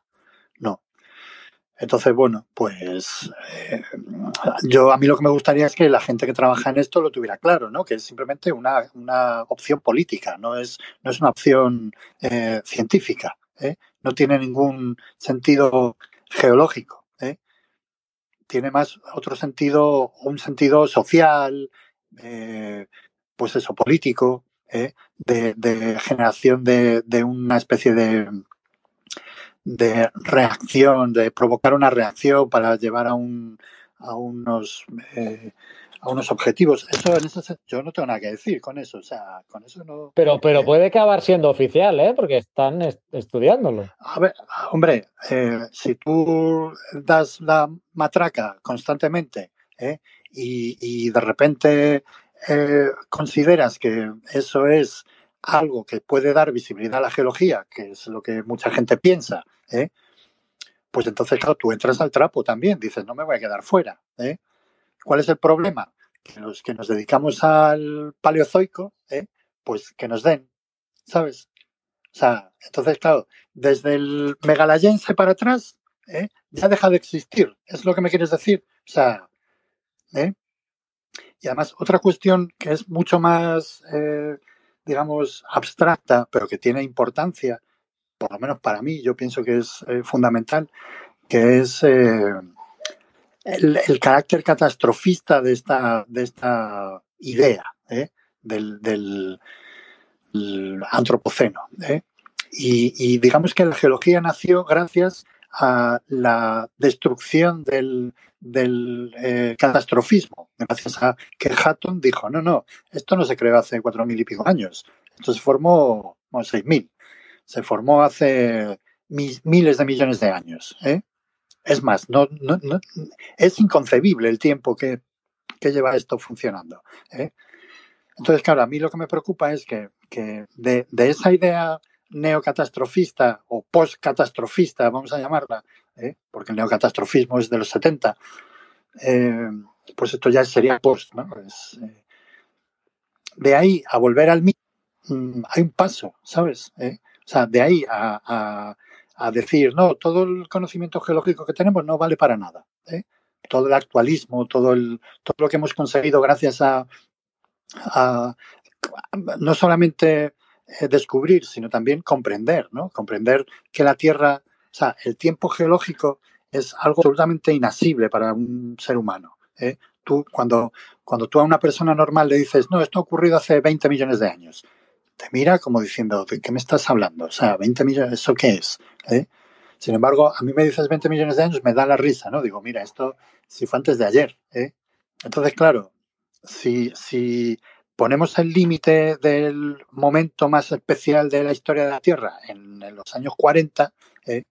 pues imagínate, ¿no? De los años 40 para atrás, no, ha existido o, es totalmente irrelevante lo que haya ocurrido. O sea, y, y, vamos a mirar hacia el pasado, al pasado de la Tierra, como como algo totalmente eh, mucho más desconocido de lo que, de lo que es, ¿no? Y, no sé, a mí me parece peligroso ese posible desviación, ¿no? Sobre todo teniendo en cuenta por dónde vamos con otras ciencias, ¿no? Que, que estamos viendo pues todo tipo de negacionismos y de historias, ¿eh? y si de repente le damos alas ¿eh? y, desde desde dentro decimos, no, no, es que es verdad, es todo esto del, uniformismo no vale para nada y, es todo catastrófico y, va a venir un terremoto, va a venir un volcán y va a venir un, meteorito. O sea, ¿eh? Entonces, pues yo qué sé, volveremos al, al mito. Pues oye, bien, yo qué sé. A los griegos, pues oye, fenomenal, yo qué sé. A los egipcios, eso fue bonito en su época, pero ahora eso sí tiene mucho, mucho sentido. En fin, a ver qué piensan los demás. Que yo me enciendo. Bueno, ya sabes que en este tema pensamos lo mismo. O sea que... Ya, ya. A ver los demás, ¿qué opinan? Yo pienso que viene un problema sobre todo de, no haber entendido el concepto y su relación con la, con la geología. Porque sí es cierto que, que antropoceno se podría aceptar, pues, eso, como algo social o como algo de las ciencias ambientales, que yo creo donde surgió el, concepto. E intentar luego formalizarlo como parte de la geología es donde has metido la, pata y hay que saber muy bien de, qué estás hablando, a qué se estás aplicando el concepto. Como ambientólogo yo creo que sí, que es un concepto bueno, que interesa tenerla ahí, con sus deficiencias y todo eso, pero no poner, intentar ponerlo, vendértelo como catecismo geológico. Totalmente de acuerdo. Por eso yo proponía otra cosa diferente, ¿no? No, que quitaran del diccionario la palabra. Me parece correcto que con el uso y esa concepción, pero bueno, como bien dices, pues no, no engancharla, no quererla meter ahí con un con una pala y, y a patadas dentro de, de, la, de, la, de tiempos. Tenemos una mano levantada que entiendo que quiere participar. Eh, sí, yo es que no quería interrumpir, perdón. Eh, sí, hola, soy Catalina, desde Colombia, los saludo. Em, sí, yo estoy de acuerdo con lo que dice Pedro y lo que dice Mario, y me parece que están intentando como eh, meter a la fuerza un, un, concepto que es más algo social y ambiental o incluso pues antropológico. O sea, yo no entiendo por qué por ejemplo, los, los, bueno, los antropólogos, arqueólogos manejan unas, unas escalas de tiempo geológico eh, independiente de la escala que manejamos nosotros los geólogos. O sea, no entiendo por qué no la meten ahí, que es como una cuestión más de eventos a una escala mucho menor, que es como de, de toda la historia de, del hombre. Y no, o sea, están tratando de meter un evento, una cosa de, de medio siglo dentro de 4.600 millones de años cuando, o sea, es un evento que ni siquiera en la, en la resolución de la escala del tiempo geológico se alcanza a percibir. Además que ni siquiera tenemos un registro geológico de esos eventos. O sea, claramente son eventos que están ocurriendo, que son muy importantes, que nos van a afectar como, digamos, como humanidad, que incluso ni siquiera yo creo que al planeta a, largo plazo, o sea, el planeta ha vivido eventos bastante catastróficos a lo largo de su, de su historia y se ha recuperado y, muchas especies, yo soy paleontóloga, muchas especies se han extinto, y, eh, pero también muchas, digamos, con eventos climáticos, de cambio climático, muchas eh, especies también, muchos se han diversificado también. Claramente esto es un evento diferente porque está influyendo un montón el, el impacto del de las emisiones de carbono que hemos tenido nosotros desde, desde la revolución industrial y claramente es algo que nos afecta a nosotros como especie, pero no es algo que vaya registrado en, el, en las rocas, o sea, no es algo que esté registrado pues en el registro geológico, valga la, la redundancia. Entonces me parece que, que, o sea, el concepto hay que defenderlo en el sentido de que es importante destacar que, que existe una, una cosa que está ocurriendo, que estamos causando nosotros, sí, es un evento, pero no es algo geológico, es algo social, ambiental o antropológico, como lo quieran llamar, pero no es geológico, o sea, es como irracional que, quieran meter eso dentro de una cosa que ni siquiera tiene escala suficiente para poder, eh, escala adecuada para registrarlo. Entonces, ese es como mi, mi opinión, también me pongo un poquito de, de se me suben los el mal genio hablando de esto, pero sí, es verdad, o sea, es como que sí existe y nosotros los geólogos, yo creo que ninguno de ustedes niega que existe un cambio climático, unos efectos, un impacto ambiental terrible que, que el hombre está causando. Todos sabemos y somos conscientes de eso, pero eso no implica que tengamos que meter esto dentro de la escala que, que no le corresponde. Entonces, sí, es eso. Eso quería decir. Gracias. Gracias a ti. Muchas gracias por la opinión. Eh, yo creo que un poco recogiendo lo que estábamos diciendo es eso, eh, el concepto existe, ¿no? Y está bien que la Real Academia de la Lengua Española o del país que sea eh, lo recoja. El, quizás han errado un poco en la definición, ¿no? El otro día en Twitter alguien le decía, oye, Dios no existe o Dios no existe, pero sí que está definido en, la, en el diccionario, o sea que las cosas se pueden definir. El tema es cómo las defines y hasta dónde llegas, ¿no? Y, y sí que en, el, en la definición han entrado en algunos términos que son muy erróneos, yo creo. No sé qué te parece, Oscar, si hay pues más gente que quisiera opinar de este o cualquier otro tema, mm, porque no sé si hay otro tema que va a salir o, o pues que la gente que está vaya opinando. Me gustaría saber la opinión de Naún también al respecto de este tema de la RAE y el antropoceno. Pues yo opino lo mismo que opinaba con concreta, la verdad. Tengo, no sé realmente un poco eh, la definición de antropoceno, yo creo que ha sido una definición un poco, valga también la redundancia, antropocéntrica, ¿no? Que es cierto que puede tener un valor a nivel ambiental a la hora de hablar de nuestro efecto en los ecosistemas y de nuestro efecto y de nuestra repercusión en el calentamiento global, vale, pero de ahí a elevarlo a la categoría de, un piso, de lo que sea, a escala geológica, pues me parece que no hemos entendido nada de, la geología o es que nos creemos muy importante, ¿no? Nos creemos dentro de toda la, dimensión del tiempo geológico nosotros como la obra culmen, ¿no? Y creo que eso es, no sé, yo desde luego no creo que, esa definición, espero que, que, no se llegue nunca a probar más allá de la RAE. Es cierto que entiendo que como otras palabras tengan que tener su definición dentro del diccionario de la RAE, porque si se usa, al final tiene que tener una definición, porque habrá gente que, busque esa palabra, pero más allá de eso, mm, elevar ese término a otro tipo de, cuestiones dentro de la geología me parece, me parece un poco, un poco peligroso, ¿no? Si al final nosotros pasamos casi, casi de soslayo y a lo largo de la historia de nuestro planeta ha habido eventos pues muchísimo, muchísimo más importante su marca, pues a nivel local, a nivel global, a nivel regional.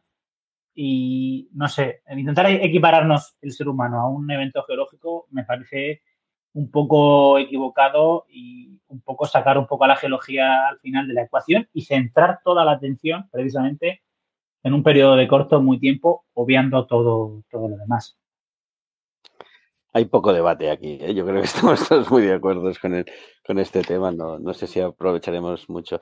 Oye, yo, había, yo había, yo había ah, sugerido, yo había sugerido hacer, hacer bullying, ¿eh? bueno, bullying, hacer una presión por Twitter a la RAE, ¿eh? pero bueno, no. Tenemos me, dijeron, no, me dijeron, no va a servir para nada, pero no sé, con, tú montas un hashtag y al menos entre la comunidad pues no sé, algo, algo hubiera llegado. ¿eh? Hay un formulario para poder solicitar cambios de, definiciones, porque una vez les comenté el problema que tienen con la definición de dinosaurio, que es chapucero, y me dijeron que, si quería hacer alguna mención se puede hacer con el formulario de contacto. Así que si escribimos muchos, a lo mejor, oye. Ah, pues mira, lo vamos, sí, sí, lo vamos a buscar. Vosotros lo que eh, queréis es que Arturo Pérez Reverte se meta en el tema y nos diga alguna cosa. Eso es lo que queréis. ¿Por qué ha sacado el tema que me acabo de leer el italiano? Y no puedo dar una opinión porque, bueno, me callo. Eh, una cosa, va. Eh, tenemos a Edu que ha levantado la mano y quiere hablar, así que le, pasamos la palabra. ¿Se me oye bien? Sí, perfecto. No, yo estaba por, lo de la definición de antropoceno y todo lo que estabas planteando, que mm, a mí me parecía que, mm, estoy de acuerdo con lo, último que planteaban aún, y me parece pues continuar con la visión antropocéntrica de, la realidad, de medir las cosas por, desde una visión humana, puede ser más o menos acertada la definición, mm, tampoco la conozco en, concreto, pero me parece que es como todo lo que ha pasado en la realidad, que como, como nos movemos, es que se, se ha cambiado a Dios por, por, la razón y el ser humano y se trata de medir todas las cosas en función de, de eso y, creo que eso perjudica al nivel de objetividad de, de, la ciencia y de, los, de la terminología científica. Desde luego se debe ajustar muchísimo más. Eso es lo que quería plantear. Y sí que quería plantear, porque me siento un poco capitán araña, porque me he sumado tan muy tarde y, y sí que era por, recapitular un poco de los hitos así que está de, este año, que he visto que estabais, que habéis tratado muy en profundidad el tema del volcán de La Palma y que es mola un montón aprender de todo lo que había planteado del, lanzamiento del James Webb. Eh, pero este año han, supongo que han pasado muchas más cosas, ¿no? En febrero eh, llegaba la misión del Perseverance a Marte, empezaba el año también o a principios de año el tema de la erupción en Islandia, bueno, que hay muchas más cosas que, se pueden ir ahí rascando, ¿no? De ahí para, para que se amplíe también el, debate y la... No sé qué opináis vosotros. Os dejo a, a vuestro albedrío. Siempre, por ejemplo, a nivel de volcanes y eh, lástima que no esté ni, ni Aitor ni ni no me sale el nombre, bueno, es igual. Eh, pero bueno, tenemos a Naun que también mira mucho volcanes, pero a nivel de volcanes este año ha sido un año que han pasado cosas y, y recientemente han habido bastantes, o sea que en ese sentido sí que tenemos un mundo, ¿no? Un planeta muy geológico y que, se mueve y que va haciendo sus cositas. Sí que ahora estoy intentando recordar de memoria y a nivel sísmico no ha sido un año de grandes patacazos, ¿no? Sí que ha habido algunos destacables, pero no, no ha sido como otros años que ha habido grandes eventos. Y Tenemos, este año hemos tenido tres terremotos, eh, creo que de magnitud 8, ¿eh? Por lo menos. Sí, sí, sí. Pero así que haya habido grandes afectaciones o un poco Ah, vale, no, no. Siendo afortunadamente no. ¿eh? Afortunadamente, pero siendo hay años que, que, ha llegado más, ¿no? Por ejemplo, ahora se hacía, eh, creo que es este año, ¿no? Que hacía 10 años del, del tsunami en Japón, ¿no? Que, que otra cosa que a mí siempre me gusta comentar, ¿no? Cuando cuando hablábamos y que y, relacionando un poco con lo que decíamos, ¿no? De qué capacidad hay ahora en las erupciones o en los eventos geológicos que hay que recoger muchos datos, pues también la capacidad de vivirlos en directo, ¿no? Yo eh, la, la, erupción de La Palma la hemos podido disfrutar, bueno, eh, sigo con lo de antes, ¿eh? hay mucha gente que está sufriendo y la palabra disfrutar a veces cuesta decir, ¿no? Pero desde un punto de vista geológico la hemos podido eh, ver con mucha calidad y, acceder mucho a ella, pero igual la de Islandia, ¿no? La de Islandia, eh, como decían aún al inicio, hemos tenido cámaras allá y hemos podido ir siguiendo, veas los modelos, incluso, incluso de la boca de donde estaba saliendo la lava, si no recuerdo mal, al inicio de todo, sacaron un modelo 3D porque habían estado haciendo estudios anteriormente y la tenían cartografiada, topografiada, perdón. Entonces, eh, se tienen muchos datos hoy en día de todo lo que pasa. Sí, claro, bueno, de hecho incluso todavía están las cámaras de la erupción de Islandia activas. Ojo, eh, llevan ahí, las han dejado puestas y, siguen funcionando. De hecho, si queréis podéis buscar eh, en, YouTube, donde está, la buscáis pues Fagradafal o buscáis mbl.is, que es uno de los proveedores de telefonía móvil de Islandia, y se ve todavía, para que se puede ver a tiempo real. Si no tecleáis, ya está con el teclado y seguro que sale una cámara de Islandia también. Seguro, seguro. combinación extraña. mira, fija, antes hemos hablado de, los terremotos y, he dicho que ha, habido terremotos de magnitud de magnitud 8. Pues el, el, que mayor número de víctimas ha causado, que también se nos ha olvidado nombrar antes y que también hay que hacer una mención especial, fue el terremoto de Haití, que fue de magnitud 7,2 y, y causó más de 2.000 víctimas mortales. Y hacía 10 años que, había ocurrido, creo, si no recuerdo mal, o más o menos el anterior terremoto de Haití, que también causó pues, una, gran cantidad de víctimas. Exacto, sí, el anterior terremoto de Haití, mira, Geocastaway ya existía, perdón que lo, que lo comentamos, o sea que debe hacer unos 10 años por ahí.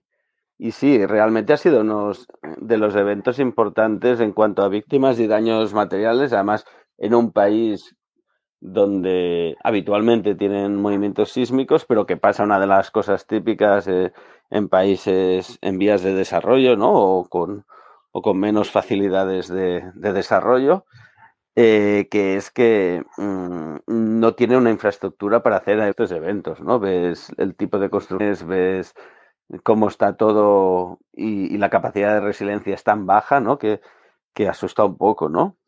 Que eso aún lo hace como más, más grave, ¿no? Que pase un tipo de evento en esos países. Carla, es que está en El Salvador, también nos puede contar más cosas de estos temas. Sí, es, eh, es el tema que comentas, ¿no? Sobre todo la vulnerabilidad y, la resiliencia, que, que son dos conceptos opuestos. Uno es la fragilidad que tú tienes ante la amenaza y la resiliencia, la capacidad para recuperarte. Y en Haití pues, se conjuga que tienes la amenaza muy alta, que te, tienes eh, eh, la presencia pues, sísmica, ¿no? que con, esta sismicidad eh, de, de, magnitudes considerables, porque hay regiones que son sísmicas, pero por su tectónica no, no tienen una sismicidad tan importante, pero aparte tienes el paso de huracanes. Em, y esto lo juntas con la alta vulnerabilidad que tiene el país y la alta resiliencia y entonces es, eh, bueno, es, eh, es, un mejunje complicado, ¿no? Para, para, salir, además, cuando empiezan a recuperarse de, de un desastre, pues se viene otro y la, realidad es que, pues es, eh, creo recordar que es el país con más pobreza en el mundo, ¿eh? de, en el mundo, en el planeta. Así que sí, es, mm, eh, es complicado.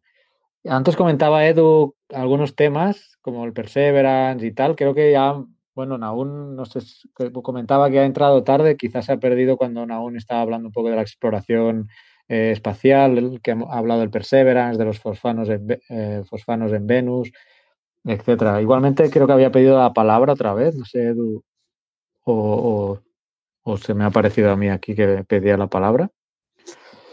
Em, no, es que me había caído y, no sé por ah, qué. Y me vuelvo a incorporar.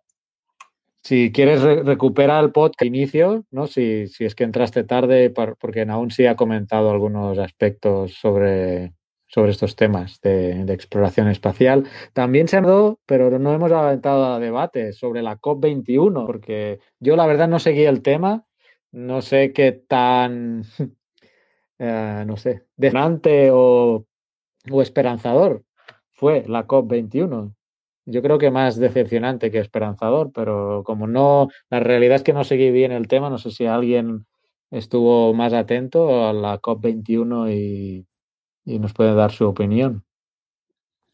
¿Nadie? Mario, bueno, bueno, Mario ahí con, con, con lo enfermito que está, no sé si, si le vamos a hacer hablar. No lo hagamos hablar demasiado, pobre, que está con mucha tos. Lo que a mí me sorprende ahora, siguiendo con, no sé si lo recogió la COP21, pero a mí me sorprende ahora que la energía nuclear ahora puede de repente, puede considerarse como no emite CO2, pues dale, energía limpia. Que yo, la verdad, no hemos pasado de un extremo al otro. Yo a veces he comentado en el podcast que actualmente eh, para mí la energía nuclear eh, es, viable y, es la que genera eh, más, más energía en, en relación al coste. Mira los precios que tenemos ahora. Creo que las energías renovables, aunque hay que avanzar hacia ellas y tenemos que hacerlo, a día de hoy no están, no, no pueden no cubrir la, demanda. Y, tenemos mm, en Europa mismo dos países que van en direcciones totalmente opuestas. Entonces, eh, claro, esto ya, ya dices, bueno, ¿qué está pasando? Tenemos Alemania, que va a cerrar para allá, para, no sé si leí el 2025, las centrales nucleares 2025, creo que me parece, o sea, en cuatro años. Que me corrija alguien si me estoy equivocando, que va a cerrar las centrales nucleares. Y tenemos por otro lado a Francia que no, que no, no solo no las va a cerrar, sino que, que quiere potenciar la energía nuclear. Además, se está investigando mucho en la, en la fusión nuclear, que yo creo que va a ser el futuro, eh, yo lo veo clarísimo. O sea, cuando, cuando se consiga estabilizar y tener mm, eh, una energía de fusión decente y, que funcione, pues, va a ser mucho mejor que la que tenemos de, fisión, eh, porque va a generar, tengo entendido, mucha más energía todavía. Entonces, eh, tú, visto desde fuera, acabas diciendo, no entiendo nada. En ahora eh, el gas y la energía nuclear, meterla como energía limpia. Eh, Alemania quiere centrar, cerrar todas las centrales nucleares. Francia va a abrir más. bueno, no sé. Está todo liado. No sé si tenemos aquí a Mario, que también sabe mucho de energía. No sé si quiere comentar alguna cosa sobre este pues tema. Sí, sí quiero comentar. Pues en principio os voy a decir, los dos modelos están mal. El de Francia está mal y el de Alemania está mal. Uno porque, porque cerrarlas de forma precipitada, que es absurdo. Si las tiene funcionando y es una, energía eficiente, más o menos económica y que la puedes utilizar, pues utilízala hasta que tengas algo de recambio. Y luego el modelo francés, que es todo lo contrario. Es el 75% de la energía eléctrica que producen. Es con el parque nuclear y se basa en un modelo bastante colonial porque ellos explotan el uranio sobre todo de, países africanos que han llegado a, desplegar su ejército para proteger los yacimientos, etc. Y el futuro, lo queramos o no, ya solo por economía va a ser renovable, porque la fusión no va a llegar a tiempo y cuando llegue la van a tener cuatro países, porque seamos claros, eh, un reactor de fusión es una construcción mega compleja muy cara, necesita unos elementos que no, no los tiene cualquier país. Y cuando llegue, sí, a lo mejor Estados Unidos, Japón, Europa, tienen algunos reactores de estos nuevos. Pero a partir de ahí los demás países no lo van a tener. Si han pasado ya, ¿cuántos llevamos de energía nuclear? Desde los años 50 yo creo que, que se conectó el primer reactor comercial a la red y no, no, no lo tienen casi todos los países. Tiene una gran parte, pero no todos. El futuro es de la renovable y con un paradigma de red distinto.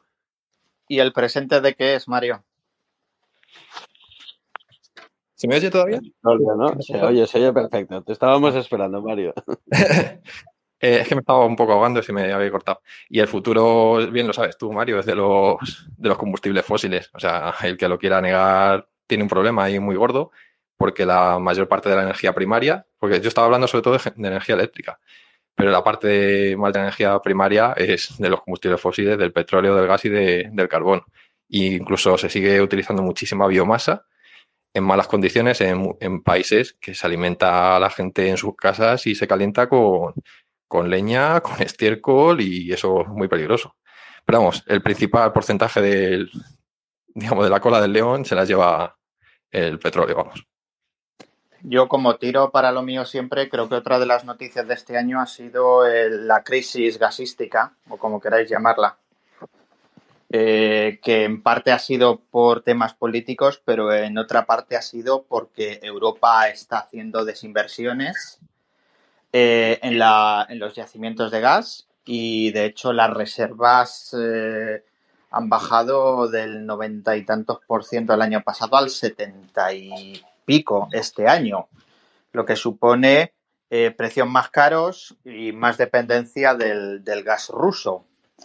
El problema, como ya he comentado alguna vez, es que el, el, gas no es como el gas que tú tienes en tu casa, que cuando necesitas abres, cuando no necesitas cierras. Una vez inversiones, eh, el momento necesario para poner en marcha otra vez eh, las campañas es enorme. Desde que se empieza a explorar una zona hasta que se empieza a producir el gas puede pasar una década. Con lo cual, el problema que tenemos es que con países como Dinamarca o, los Países Bajos eh, cerrando sus yacimientos y, haciendo desinversión, llegamos a un punto en que, eh, pues lo que ha pasado este año, de repente se ha reactivado parte de la economía por el consumo, en muchos lugares se ha intentado sustituir la generación de, energía por carbón por gas.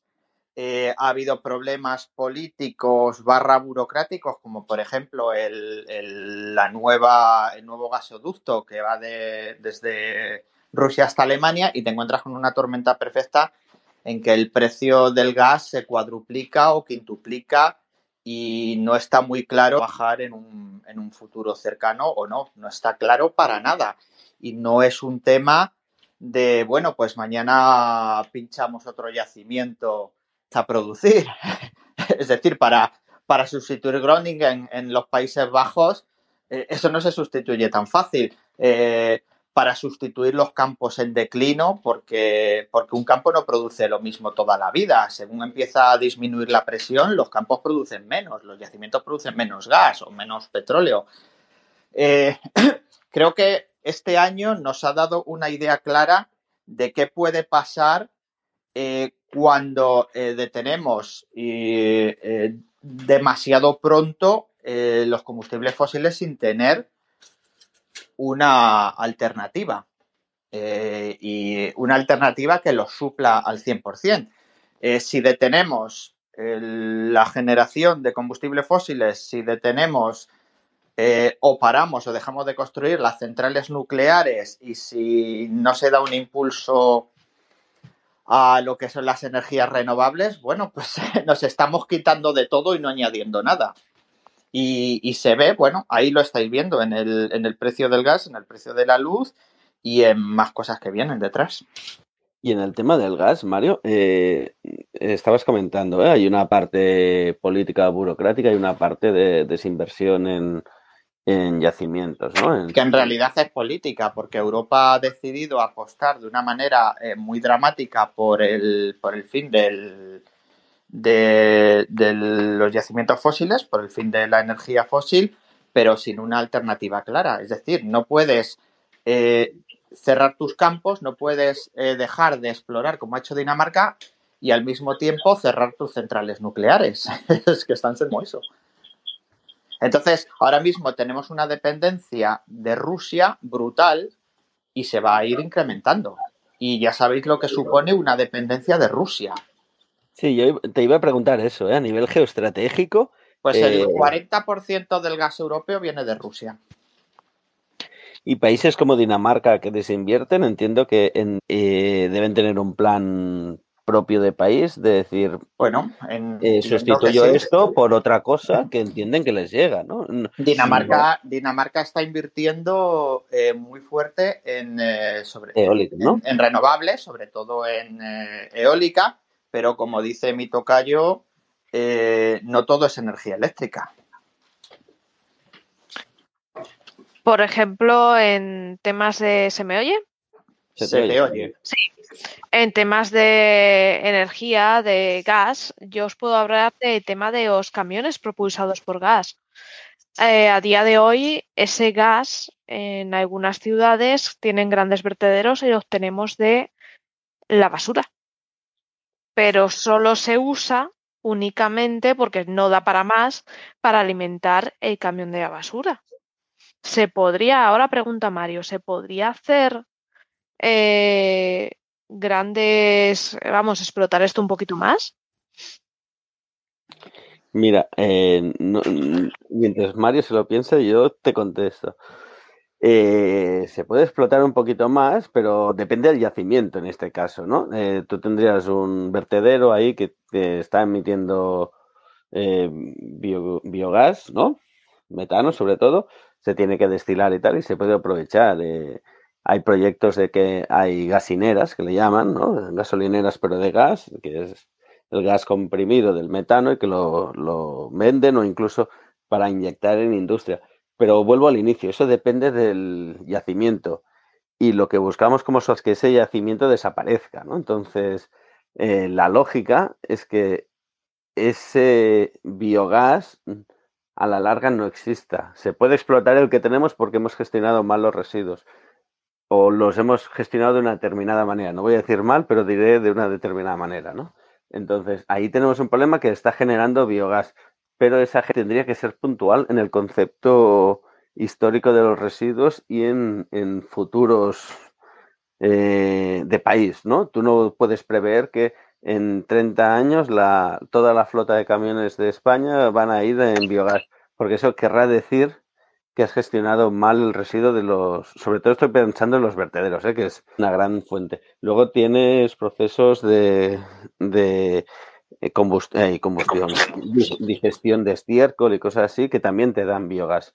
Pero yo pienso que mm, la ramadería que tenemos, la ganadería, perdón, que tenemos en España no da para, se tendría que hacer un número, pero no, no debe dar eso. Mira, justo eso es lo que, por eso me he caído, porque estaba buscándolo, eh, porque eh, hay que tener en cuenta eh, lo que se consume en gas en el mundo. Estaba mirándolo, en 2019 eh, la producción de gas fue de 4 billones de metros cúbicos, billones españoles, trillones americanos.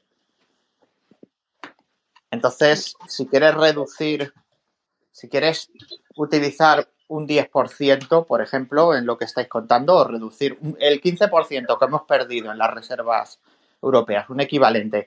¿Cuánto es el 15% de, de 4 billones? Pues mucho. Pues mucho.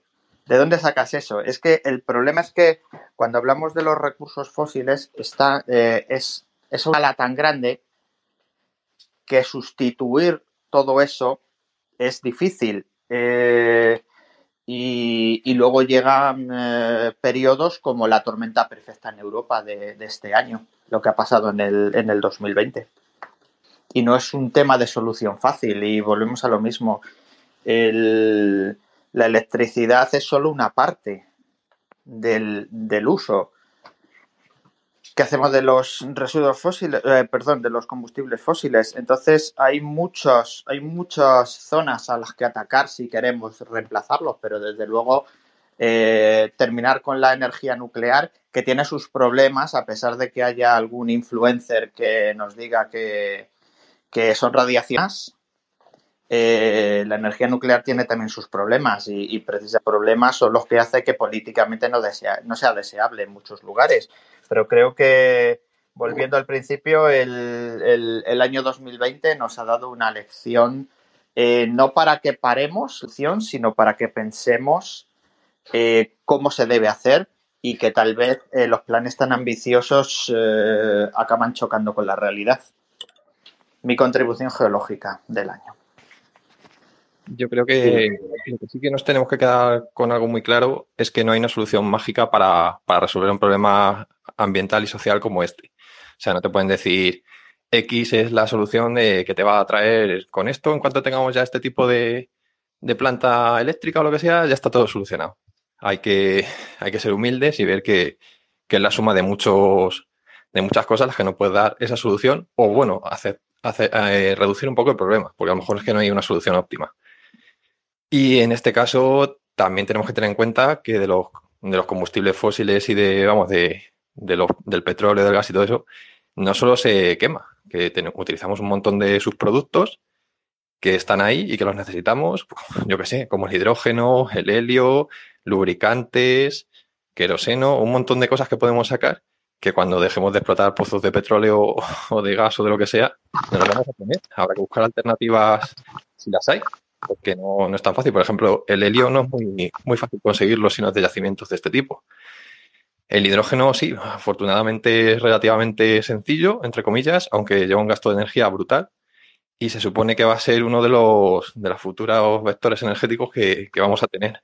Ya veremos a ver también cómo, cómo sale eso porque es cierto que todavía no sabemos cuánto podemos inyectar en, los gasoductos actuales, porque el hidrógeno no se comporta igual que, los gases ahora mismo en ellos. Es una molécula muy pequeña y se puede colar por cualquier sitio y no sabemos hasta qué porcentaje se, puede inyectar sin que se dañe o si, que pase algo peor. Y probablemente eh, se congela. Así es. Porque, siempre hay que inyectar en, los, en las tuberías, eh, sobre todo en el Mar del Norte, hay que inyectar eh, básicamente lo que son eh, anticongelantes. Cuando baja sobre todo el caudal de, producción de, gas y de petróleo, cuando baja el caudal en las tuberías, hay que inyectar anticongelantes para evitar que se formen, que se congelen hidratos. Y ya os digo que los anticonceptivos de ese tipo, eh, el MEG se llama, eh, sobre todo, no son nada baratos, nada baratos. Aparte del, del, problema que tiene, claro, es un producto más que hay que añadir y luego separar. Tenemos una mano levantada que creo que es. Sí, yo, Catalina. Eh, sí, yo quería decir que sobre este tema, em, también hay que ver, o sea, no solamente no hay una fórmula mágico, mágica, sino no, no hay una como una opción que funcione para todos los lugares. O sea, para cada país va a ser diferente, incluso localmente, para cada zona de, cada país va a ser diferente lo, lo que se pueda usar como energía alternativa. Por ejemplo, hay muchos países no sé, del tercer mundo, como pues donde habito yo, que, que, tenemos, por ejemplo, muchos de, los países de, de, acá de Sudamérica dependemos del, del, petróleo, o sea, digamos, la economía del país se basa en el petróleo y, digamos que es como un, un, un tema aún más difícil porque no solamente es intentar encontrar una energía alternativa, sino algo que no afecte directamente a la economía, o sea, como que, que el impacto no sea tan fuerte económicamente para el país. Y yo creo que, digamos, eh, por ejemplo, si quisiéramos aquí, por ejemplo, acá tenemos unas zonas, em, acá tenemos dos mares, el Caribe y el Pacífico. Y, y en, en, las zonas costeras, pues hay unos vientos sumamente fuertes que, que claramente la energía eólica sería un, digamos, un, un tema muy, como mucho más fácil de, de realizar en esas zonas. Pero si ya queremos transportar esa energía a las partes centrales del, del, pues, del continente país, pues ya va a ser mucho más complicado. Entonces toca como mirar el problema más a nivel local, eh, o sea, incluso dentro de, de cada país, eh, en cada región, qué, qué tipo de, de, energía sería como la, la, mejor para, para determinado caso. Y por ejemplo, el caso de la energía nuclear claramente es como la opción más limpia, pero por ejemplo en un país como, o sea, en países más mm, con menos recursos, primero no se, no se puede implementar porque es muy costoso realizarlo y, segundo para, para mantenerlo y, y, pues claramente vienen un montón de cosas políticas de, no sé, aquí por ejemplo eh, van a hacer un, un, puente y se roban la mitad de la plata en los materiales y, construyen con unos materiales sumamente malos. Entonces, pues imagínense el peligro que va a ser una, una planta eh, reacción nuclear o, o sea, cualquier cosa que si nada más en Japón, en, en Rusia, que eran países que tenían pues cosas, eh, infraestructuras muy buenas y, y, un mantenimiento supuestamente muy, muy bueno, ocurrieron esos accidentes tan graves. Imagínense uno tratar de implementar un sistema así en, en, en otros países que, que, de pronto no tienen como los recursos suficientes. Entonces creo que, o sea, no, es, no, es, no solamente no hay fórmula mágica, sino que toca buscar una, una fórmula para cada caso, o sea, muchas, muchos tipos de, de, o sea, por suerte hay varias opciones, ¿no? Tenemos muchas opciones que ya para cada caso se va a poder implementar cada una. Eso, quería decir, me alargué mucho, perdón. Sí, una parte de lo importante de lo que decías es, por ejemplo, el problema que hay en el transporte de, energía eléctrica desde donde se produce hasta donde se quiere consumir. En el caso de que esté muy, muy descompensada una zona con otra, se puede, puede haber problemas eh, de tensión en la red y, y cosas así que se tiene que intentar resolver de forma un poco más regional o local, si se pudiese. De hecho, en Europa, el futuro de, la red eléctrica se prevé que se fragmente mucho más de lo que es ahora, porque ahora mismo es, el esquema es muy sencillo, es generación, transporte y consumo, básicamente, para ponerlo fácil. Y se quiere que en un futuro la red esté mucho más mallada y más descentralizada. Eso va a necesitar una, inversión en, en, la red de distribución, sobre todo, muy fuerte y se tiene que volver muy, muy, muy inteligente. Inteligente no me refiero a, a que coja conciencia de sí misma o algo así, sino tiene que haber elementos que respondan de una forma rápida ante problemas que ahora mismo hacen los operadores del sistema o las propias compañías distribuidoras. Eso lo va a tener que hacer casi en automático. Y para eso se necesita mucho dinero y no se puede hacer planear de un día para otro. Entonces, ya veremos hacia dónde va ese futuro, porque hay un horizonte ahí para 2035 donde debe meterse mucho dinero en este tema y se van a crear, pues eso, eh, hay muchas, digamos, con muchas figuras que quieren resolver ese problema, como las comunidades energéticas locales, la energía distribuida, etcétera. Pero se necesita mucho apoyo de la administración, muchas ganas de las empresas que van a tener que meter dinero y de la gente, porque no olvidemos que, que todos estos problemas no sirven de nada si no se solucionan teniendo en cuenta el factor social. Yo creo que la era de las grandes plantas productoras se va a mantener durante un tiempo, pero el futuro es a que se, se diluyan un poco más en el sistema. Sí, van a seguir, va a seguir habiendo, pues son necesarias. De hecho, uno de los mayores problemas que tenemos en, en la red es el mantenimiento de la frecuencia, que solo lo pueden lograr de momento las plantas rodantes, como las grandes hidráulicas, las centrales nucleares o las térmicas, ya se está estudiando, por ejemplo, para hacer un seguimiento de frecuencia con plantas fotovoltaicas, que ahora mismo eran como la, hermana fea de, las renovables o de la energía en general, pero en un futuro se quiere hacer seguimiento de frecuencia con ello. Ya veremos qué, qué tal va. Hay proyectos muy interesantes, pero está todo muy verde. Entonces hay que darle tiempo. No se puede conectar las plantas como se ha hecho hasta ahora. Y perdonad que me hago con el código. No, en relación a lo que habéis dicho Catalina y tú, eh, hay un tema muy importante y es que eh, siempre estamos mirando hacia Europa, lógicamente, porque vivimos aquí, pero somos en realidad una parte relativamente pequeña de, lo que es la generación de, energía y estaba viendo que eh, debido en parte a todos los problemas que ha habido con la energía, este año ha sido el que más energía de carbón se ha generado en toda la historia. Eh, el carbón que es la, fuente de energía más contaminante con diferencia, la que más CO2 genera. Y, justo 2021 ha sido cuando más, eh, probablemente más carbón se ha quemado en la historia. Entonces también ahí, eso es un arma de doble filo, eh, porque si fuerzas, si fuerzas a eh, dejar de usar según qué energías o se encarecen debido a las restricciones, eh, los países, Europa siempre a lo mejor va a tener una agenda más clara con respecto al, cambio climático, pero hay otros países con muchísimos más eh, habitantes que van a necesitar mantener su industria y van a confiar, pues eso, en fuentes no tan, bueno, en, las peores fuentes, que son probablemente el carbón en general. Con lo cual, también eh, olvidémonos un poco de, Europa. Está muy bien lo que se hace en Europa, pero Europa es eh, la punta del iceberg solamente. Ha ido entrando gente nueva. Si alguien quiere hablar o opinar, eh, los micros se solicita y, comenten. Sí, que suba la gente. Yo me bajo, me callo y me bajo, si hace falta sitio. Oye, qué interesante estos temas de, energía, porque, bueno, me presento, yo soy de Venezuela, me dedico a las inversiones, pero no es alejado de este punto de vista energético. ¿Por qué? Porque durante la última, los últimos 20, 30 años, antes del gran boom tecnológico, se, o sea, se abandonó un poco la inversión en generación de nueva energía. O sea, es decir, hoy en día estamos pagando las consecuencias de haber evitado desarrollar nuevas fuentes de energía cuando se pudo en ese momento. Hoy en día hay una gran necesidad.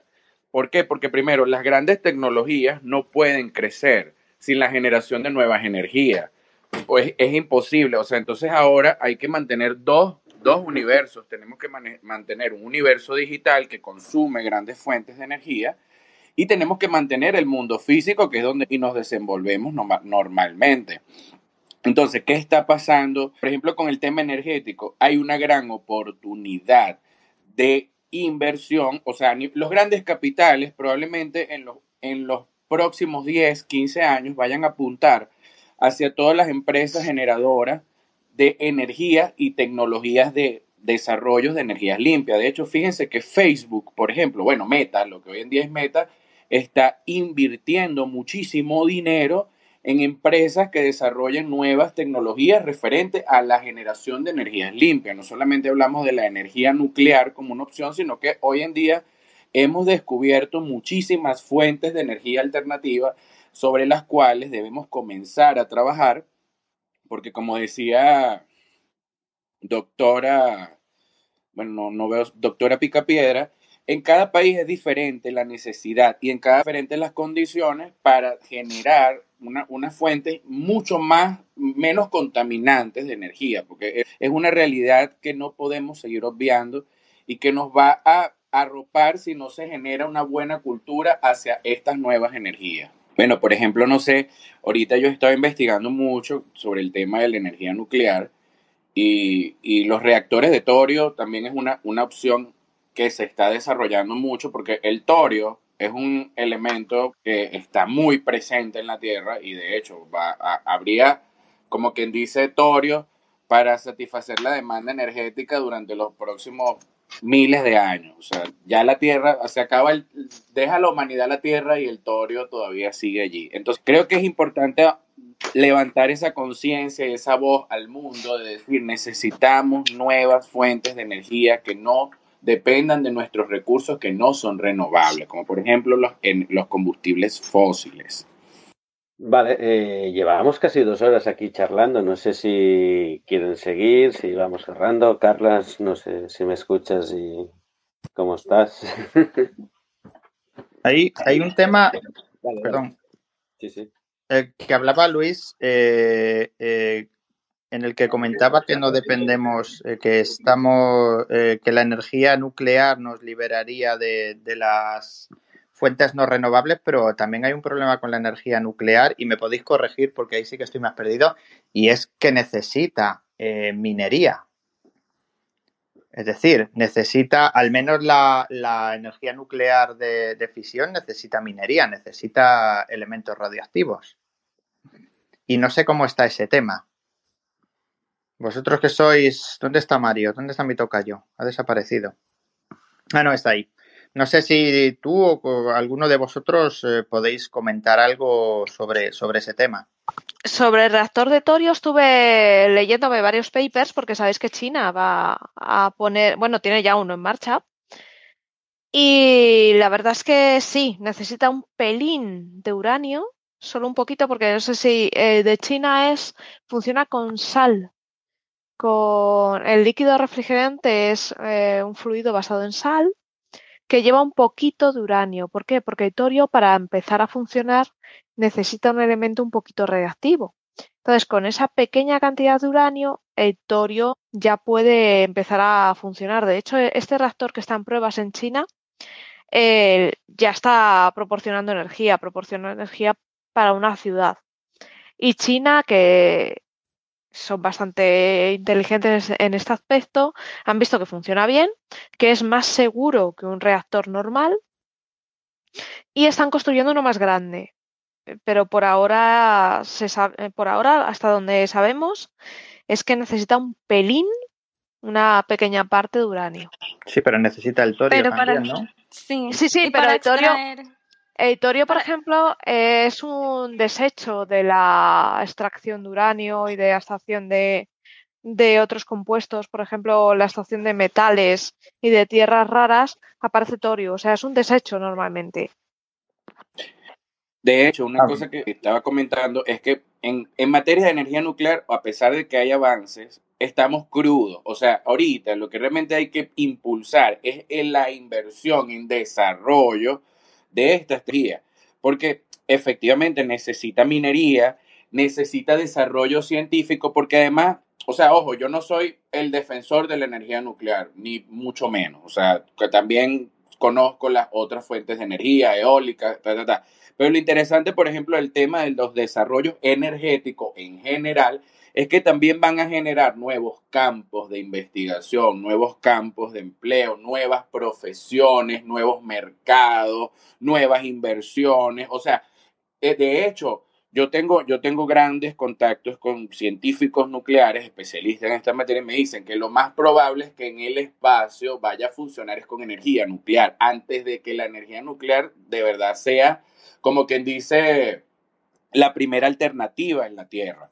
O sea, de hecho el espacio, las proyecciones que se tienen es que en el espacio alimentarse a través de la energía nuclear. Ojo, yo esta, esto no lo puedo afirmar, pero son conversaciones que he tenido con, con conocidos científicos que siempre me instruyen un poco en estos temas.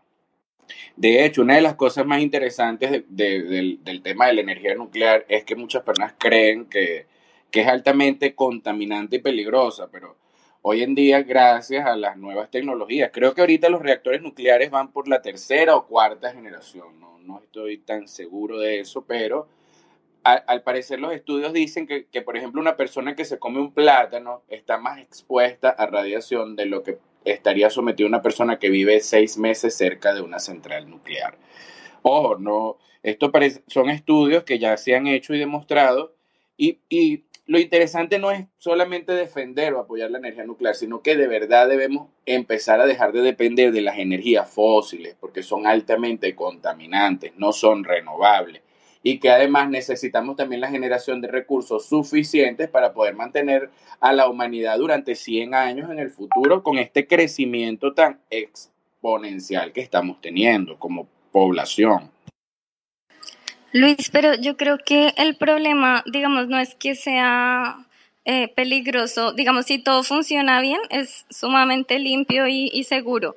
Pero el problema es, por ejemplo, tratar de implementar una, una planta de reacción nuclear eh, en un lugar, por ejemplo, de bajos recursos, donde no se puedan conseguir como materiales de alta calidad, donde no se puedan como mantener, o sea, si han e-, e-, existido accidentes nucleares, o sea, el problema son como los accidentes nucleares, digo yo, eh, han existido accidentes nucleares en países de, de, muchos recursos que tienen una tecnología súper avanzada para, para que todo funcione correctamente. Existido, imagínate tratar de implementar, tú que eres de Venezuela, yo soy de Colombia, imagínate en, un país como los nuestros, tratar una planta de estas donde yo les decía a ellos ahora que que aquí se, se roban la, la, plata, la mitad de la plata para hacer un, un, no sé, una, una carretera, lo que sea, y ponen materiales de mala calidad, imagínate. No, eso, fíjate lo que pasó en Chernóbil, lo que pasó en Chernóbil, por ejemplo, fue un error humano, pero hoy en día, eh, doctora, y lo que, eso lo he leído yo porque de verdad me gusta este tema. Eh,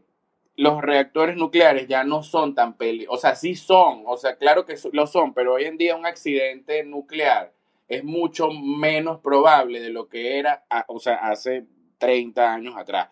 Ojo, y es un tema de conciencia, ¿no? Tampoco podemos dejar estas cosas en manos de personas irresponsables también, porque nosotros como ciudadanos también debemos ser contralores, contralores de que, bueno, de que las cosas se estén haciendo bien, porque no debemos seguir haciendo caso omiso de que las cosas pasan y nosotros no levantamos la voz. Sobre todo ustedes los científicos que hoy en día, bueno, la gente, yo valoro mucho el trabajo científico porque de verdad, o sea, sin ciencia no tenemos avance. Entonces yo creo que debemos empezar a levantar la voz y empezar a decirle al mundo, ¿saben qué? Nosotros queremos empezar a hacer las cosas bien y, y, abandonar un poco el hecho de que, bueno, van a existir siempre este tipo de problemas de corrupción, de todas estas cosas, pero para eso estamos nosotros, para eso estamos ustedes los científicos, para eso estamos las personas que queremos un desarrollo sostenible de cara a 20, 30, 100, 200 años en el futuro. Y claro, por supuesto, lo más interesante es que, oye, debemos pensar en alternativas, no necesariamente tiene que ser la energía nuclear. no necesariamente tiene que ser la energía eólica, no necesariamente tiene que ser la energía producto de las olas o la geotérmica, sino que estudiar cuáles son las mejores maneras de generar según la localidad o lo donde yo pertenezco, o sea, y ahí es donde juega un papel importante, no solo los científicos, sino capital, porque una investigación para que se lleve a cabo tiene que tener capital. Y yo se los digo a ustedes, próximamente van a haber desarrollos energéticos porque los grandes capitales están apuntando hacia allá. Porque para que las industrias puedan crecer, como ya lo había dicho anteriormente, necesitan desarrollo, necesitan capital y energía. Entonces, las grandes tecnologías no van a crecer más si no hay nuevos desarrollos energéticos, eso se los puedo asegurar. Y, y hay que buscar opciones, hay que Me encantan estos espacios, de verdad que me encanta que la comunidad científica de todas partes se una a través de estos espacios y podamos debatir estos puntos sin caer en polémicas. Pues. De verdad que los felicito quien hace estas cosas y me encanta nutrirme de todo lo que ustedes han ido hablando. De verdad que sí. Yo no soy científico, pero estos temas me apasionan demasiado. Bueno, eh, la, la, intención era hacer un, un, resumen anual a nivel geológico. Creo que hemos ido tocando temas distintos. Hemos acabado ya con este debate también en temas de, de energía, ¿no? que son bien interesantes. Y como decía Mario al inicio, como decía Mario, eh, también ha sido una noticia muy importante el tema del gas. Y no sé si os parece bien, llevamos ya dos horas largas charlando. Eh, si vamos cerrando este espacio y como veo que o veemos que el tema energético siempre trae mucha gente, pues si os interesa, si os parece, os habrá otro día un espacio de este para, para hablar de temas energéticos en concreto, que también sería interesante. Bueno, cuenta conmigo, de verdad me encanta, me encanta todo esto. Y me, o sea, no sabía que era un, un resumen geológico cuando entré demasiado tarde y me salí de contexto. Pero, pero qué interesante incluso entender estos puntos de vista desde todas estas perspectivas plurales y súper interesante que, que, se puedan compartir y que además nos puedan nutrir a todos los ciudadanos. Pues si os parece bien, iríamos cerrando este espacio que hemos abierto hoy para esto, ¿eh? para comentar un resumen geológico anual. Y, ya os emplazamos cuando, si estáis atentos a la cuenta de Geocastaway, pues eh, iremos abriendo otros debates que siempre nos gusta hablar de temas de energía fósil y cosas relacionadas con geología. Y, y no sé, y bueno, sí, eh, decir que la gente que nos ha estado escuchando y que se entrecortaba, que me, me ha llevado muchos reportes de que la gente no llegaba bien el audio, pues deciros eso, ¿eh? que lo colgaremos en, en, unos días. Como nos pillan fiestas por ahí, no, no, no esperéis que sea inmediato, pero lo colgaremos en, como formato podcast en, en Castaway, así que si nos vais siguiendo lo podréis escuchar tranquilamente. Así que sin más y agradeciendo eh, mucho la presencia de todas las personas que habéis estado aquí escuchando y aportando, eh, os decimos adiós y, y nada, que, que, tengáis muy buen año y que el año que viene sea también muy geológico y muy interesante para todas. Un abrazo.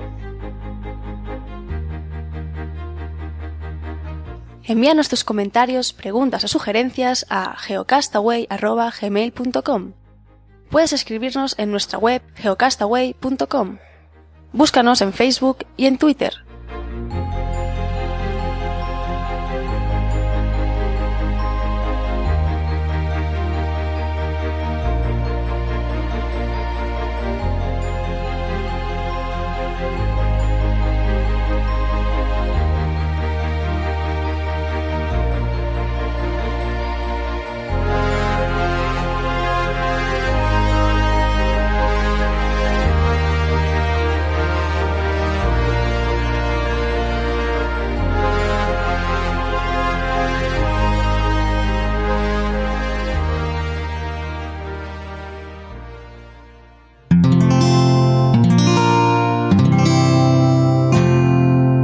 Puedes escuchar más capítulos de este podcast y de todos los que pertenecen a la comunidad Cuonda en cuonda.com.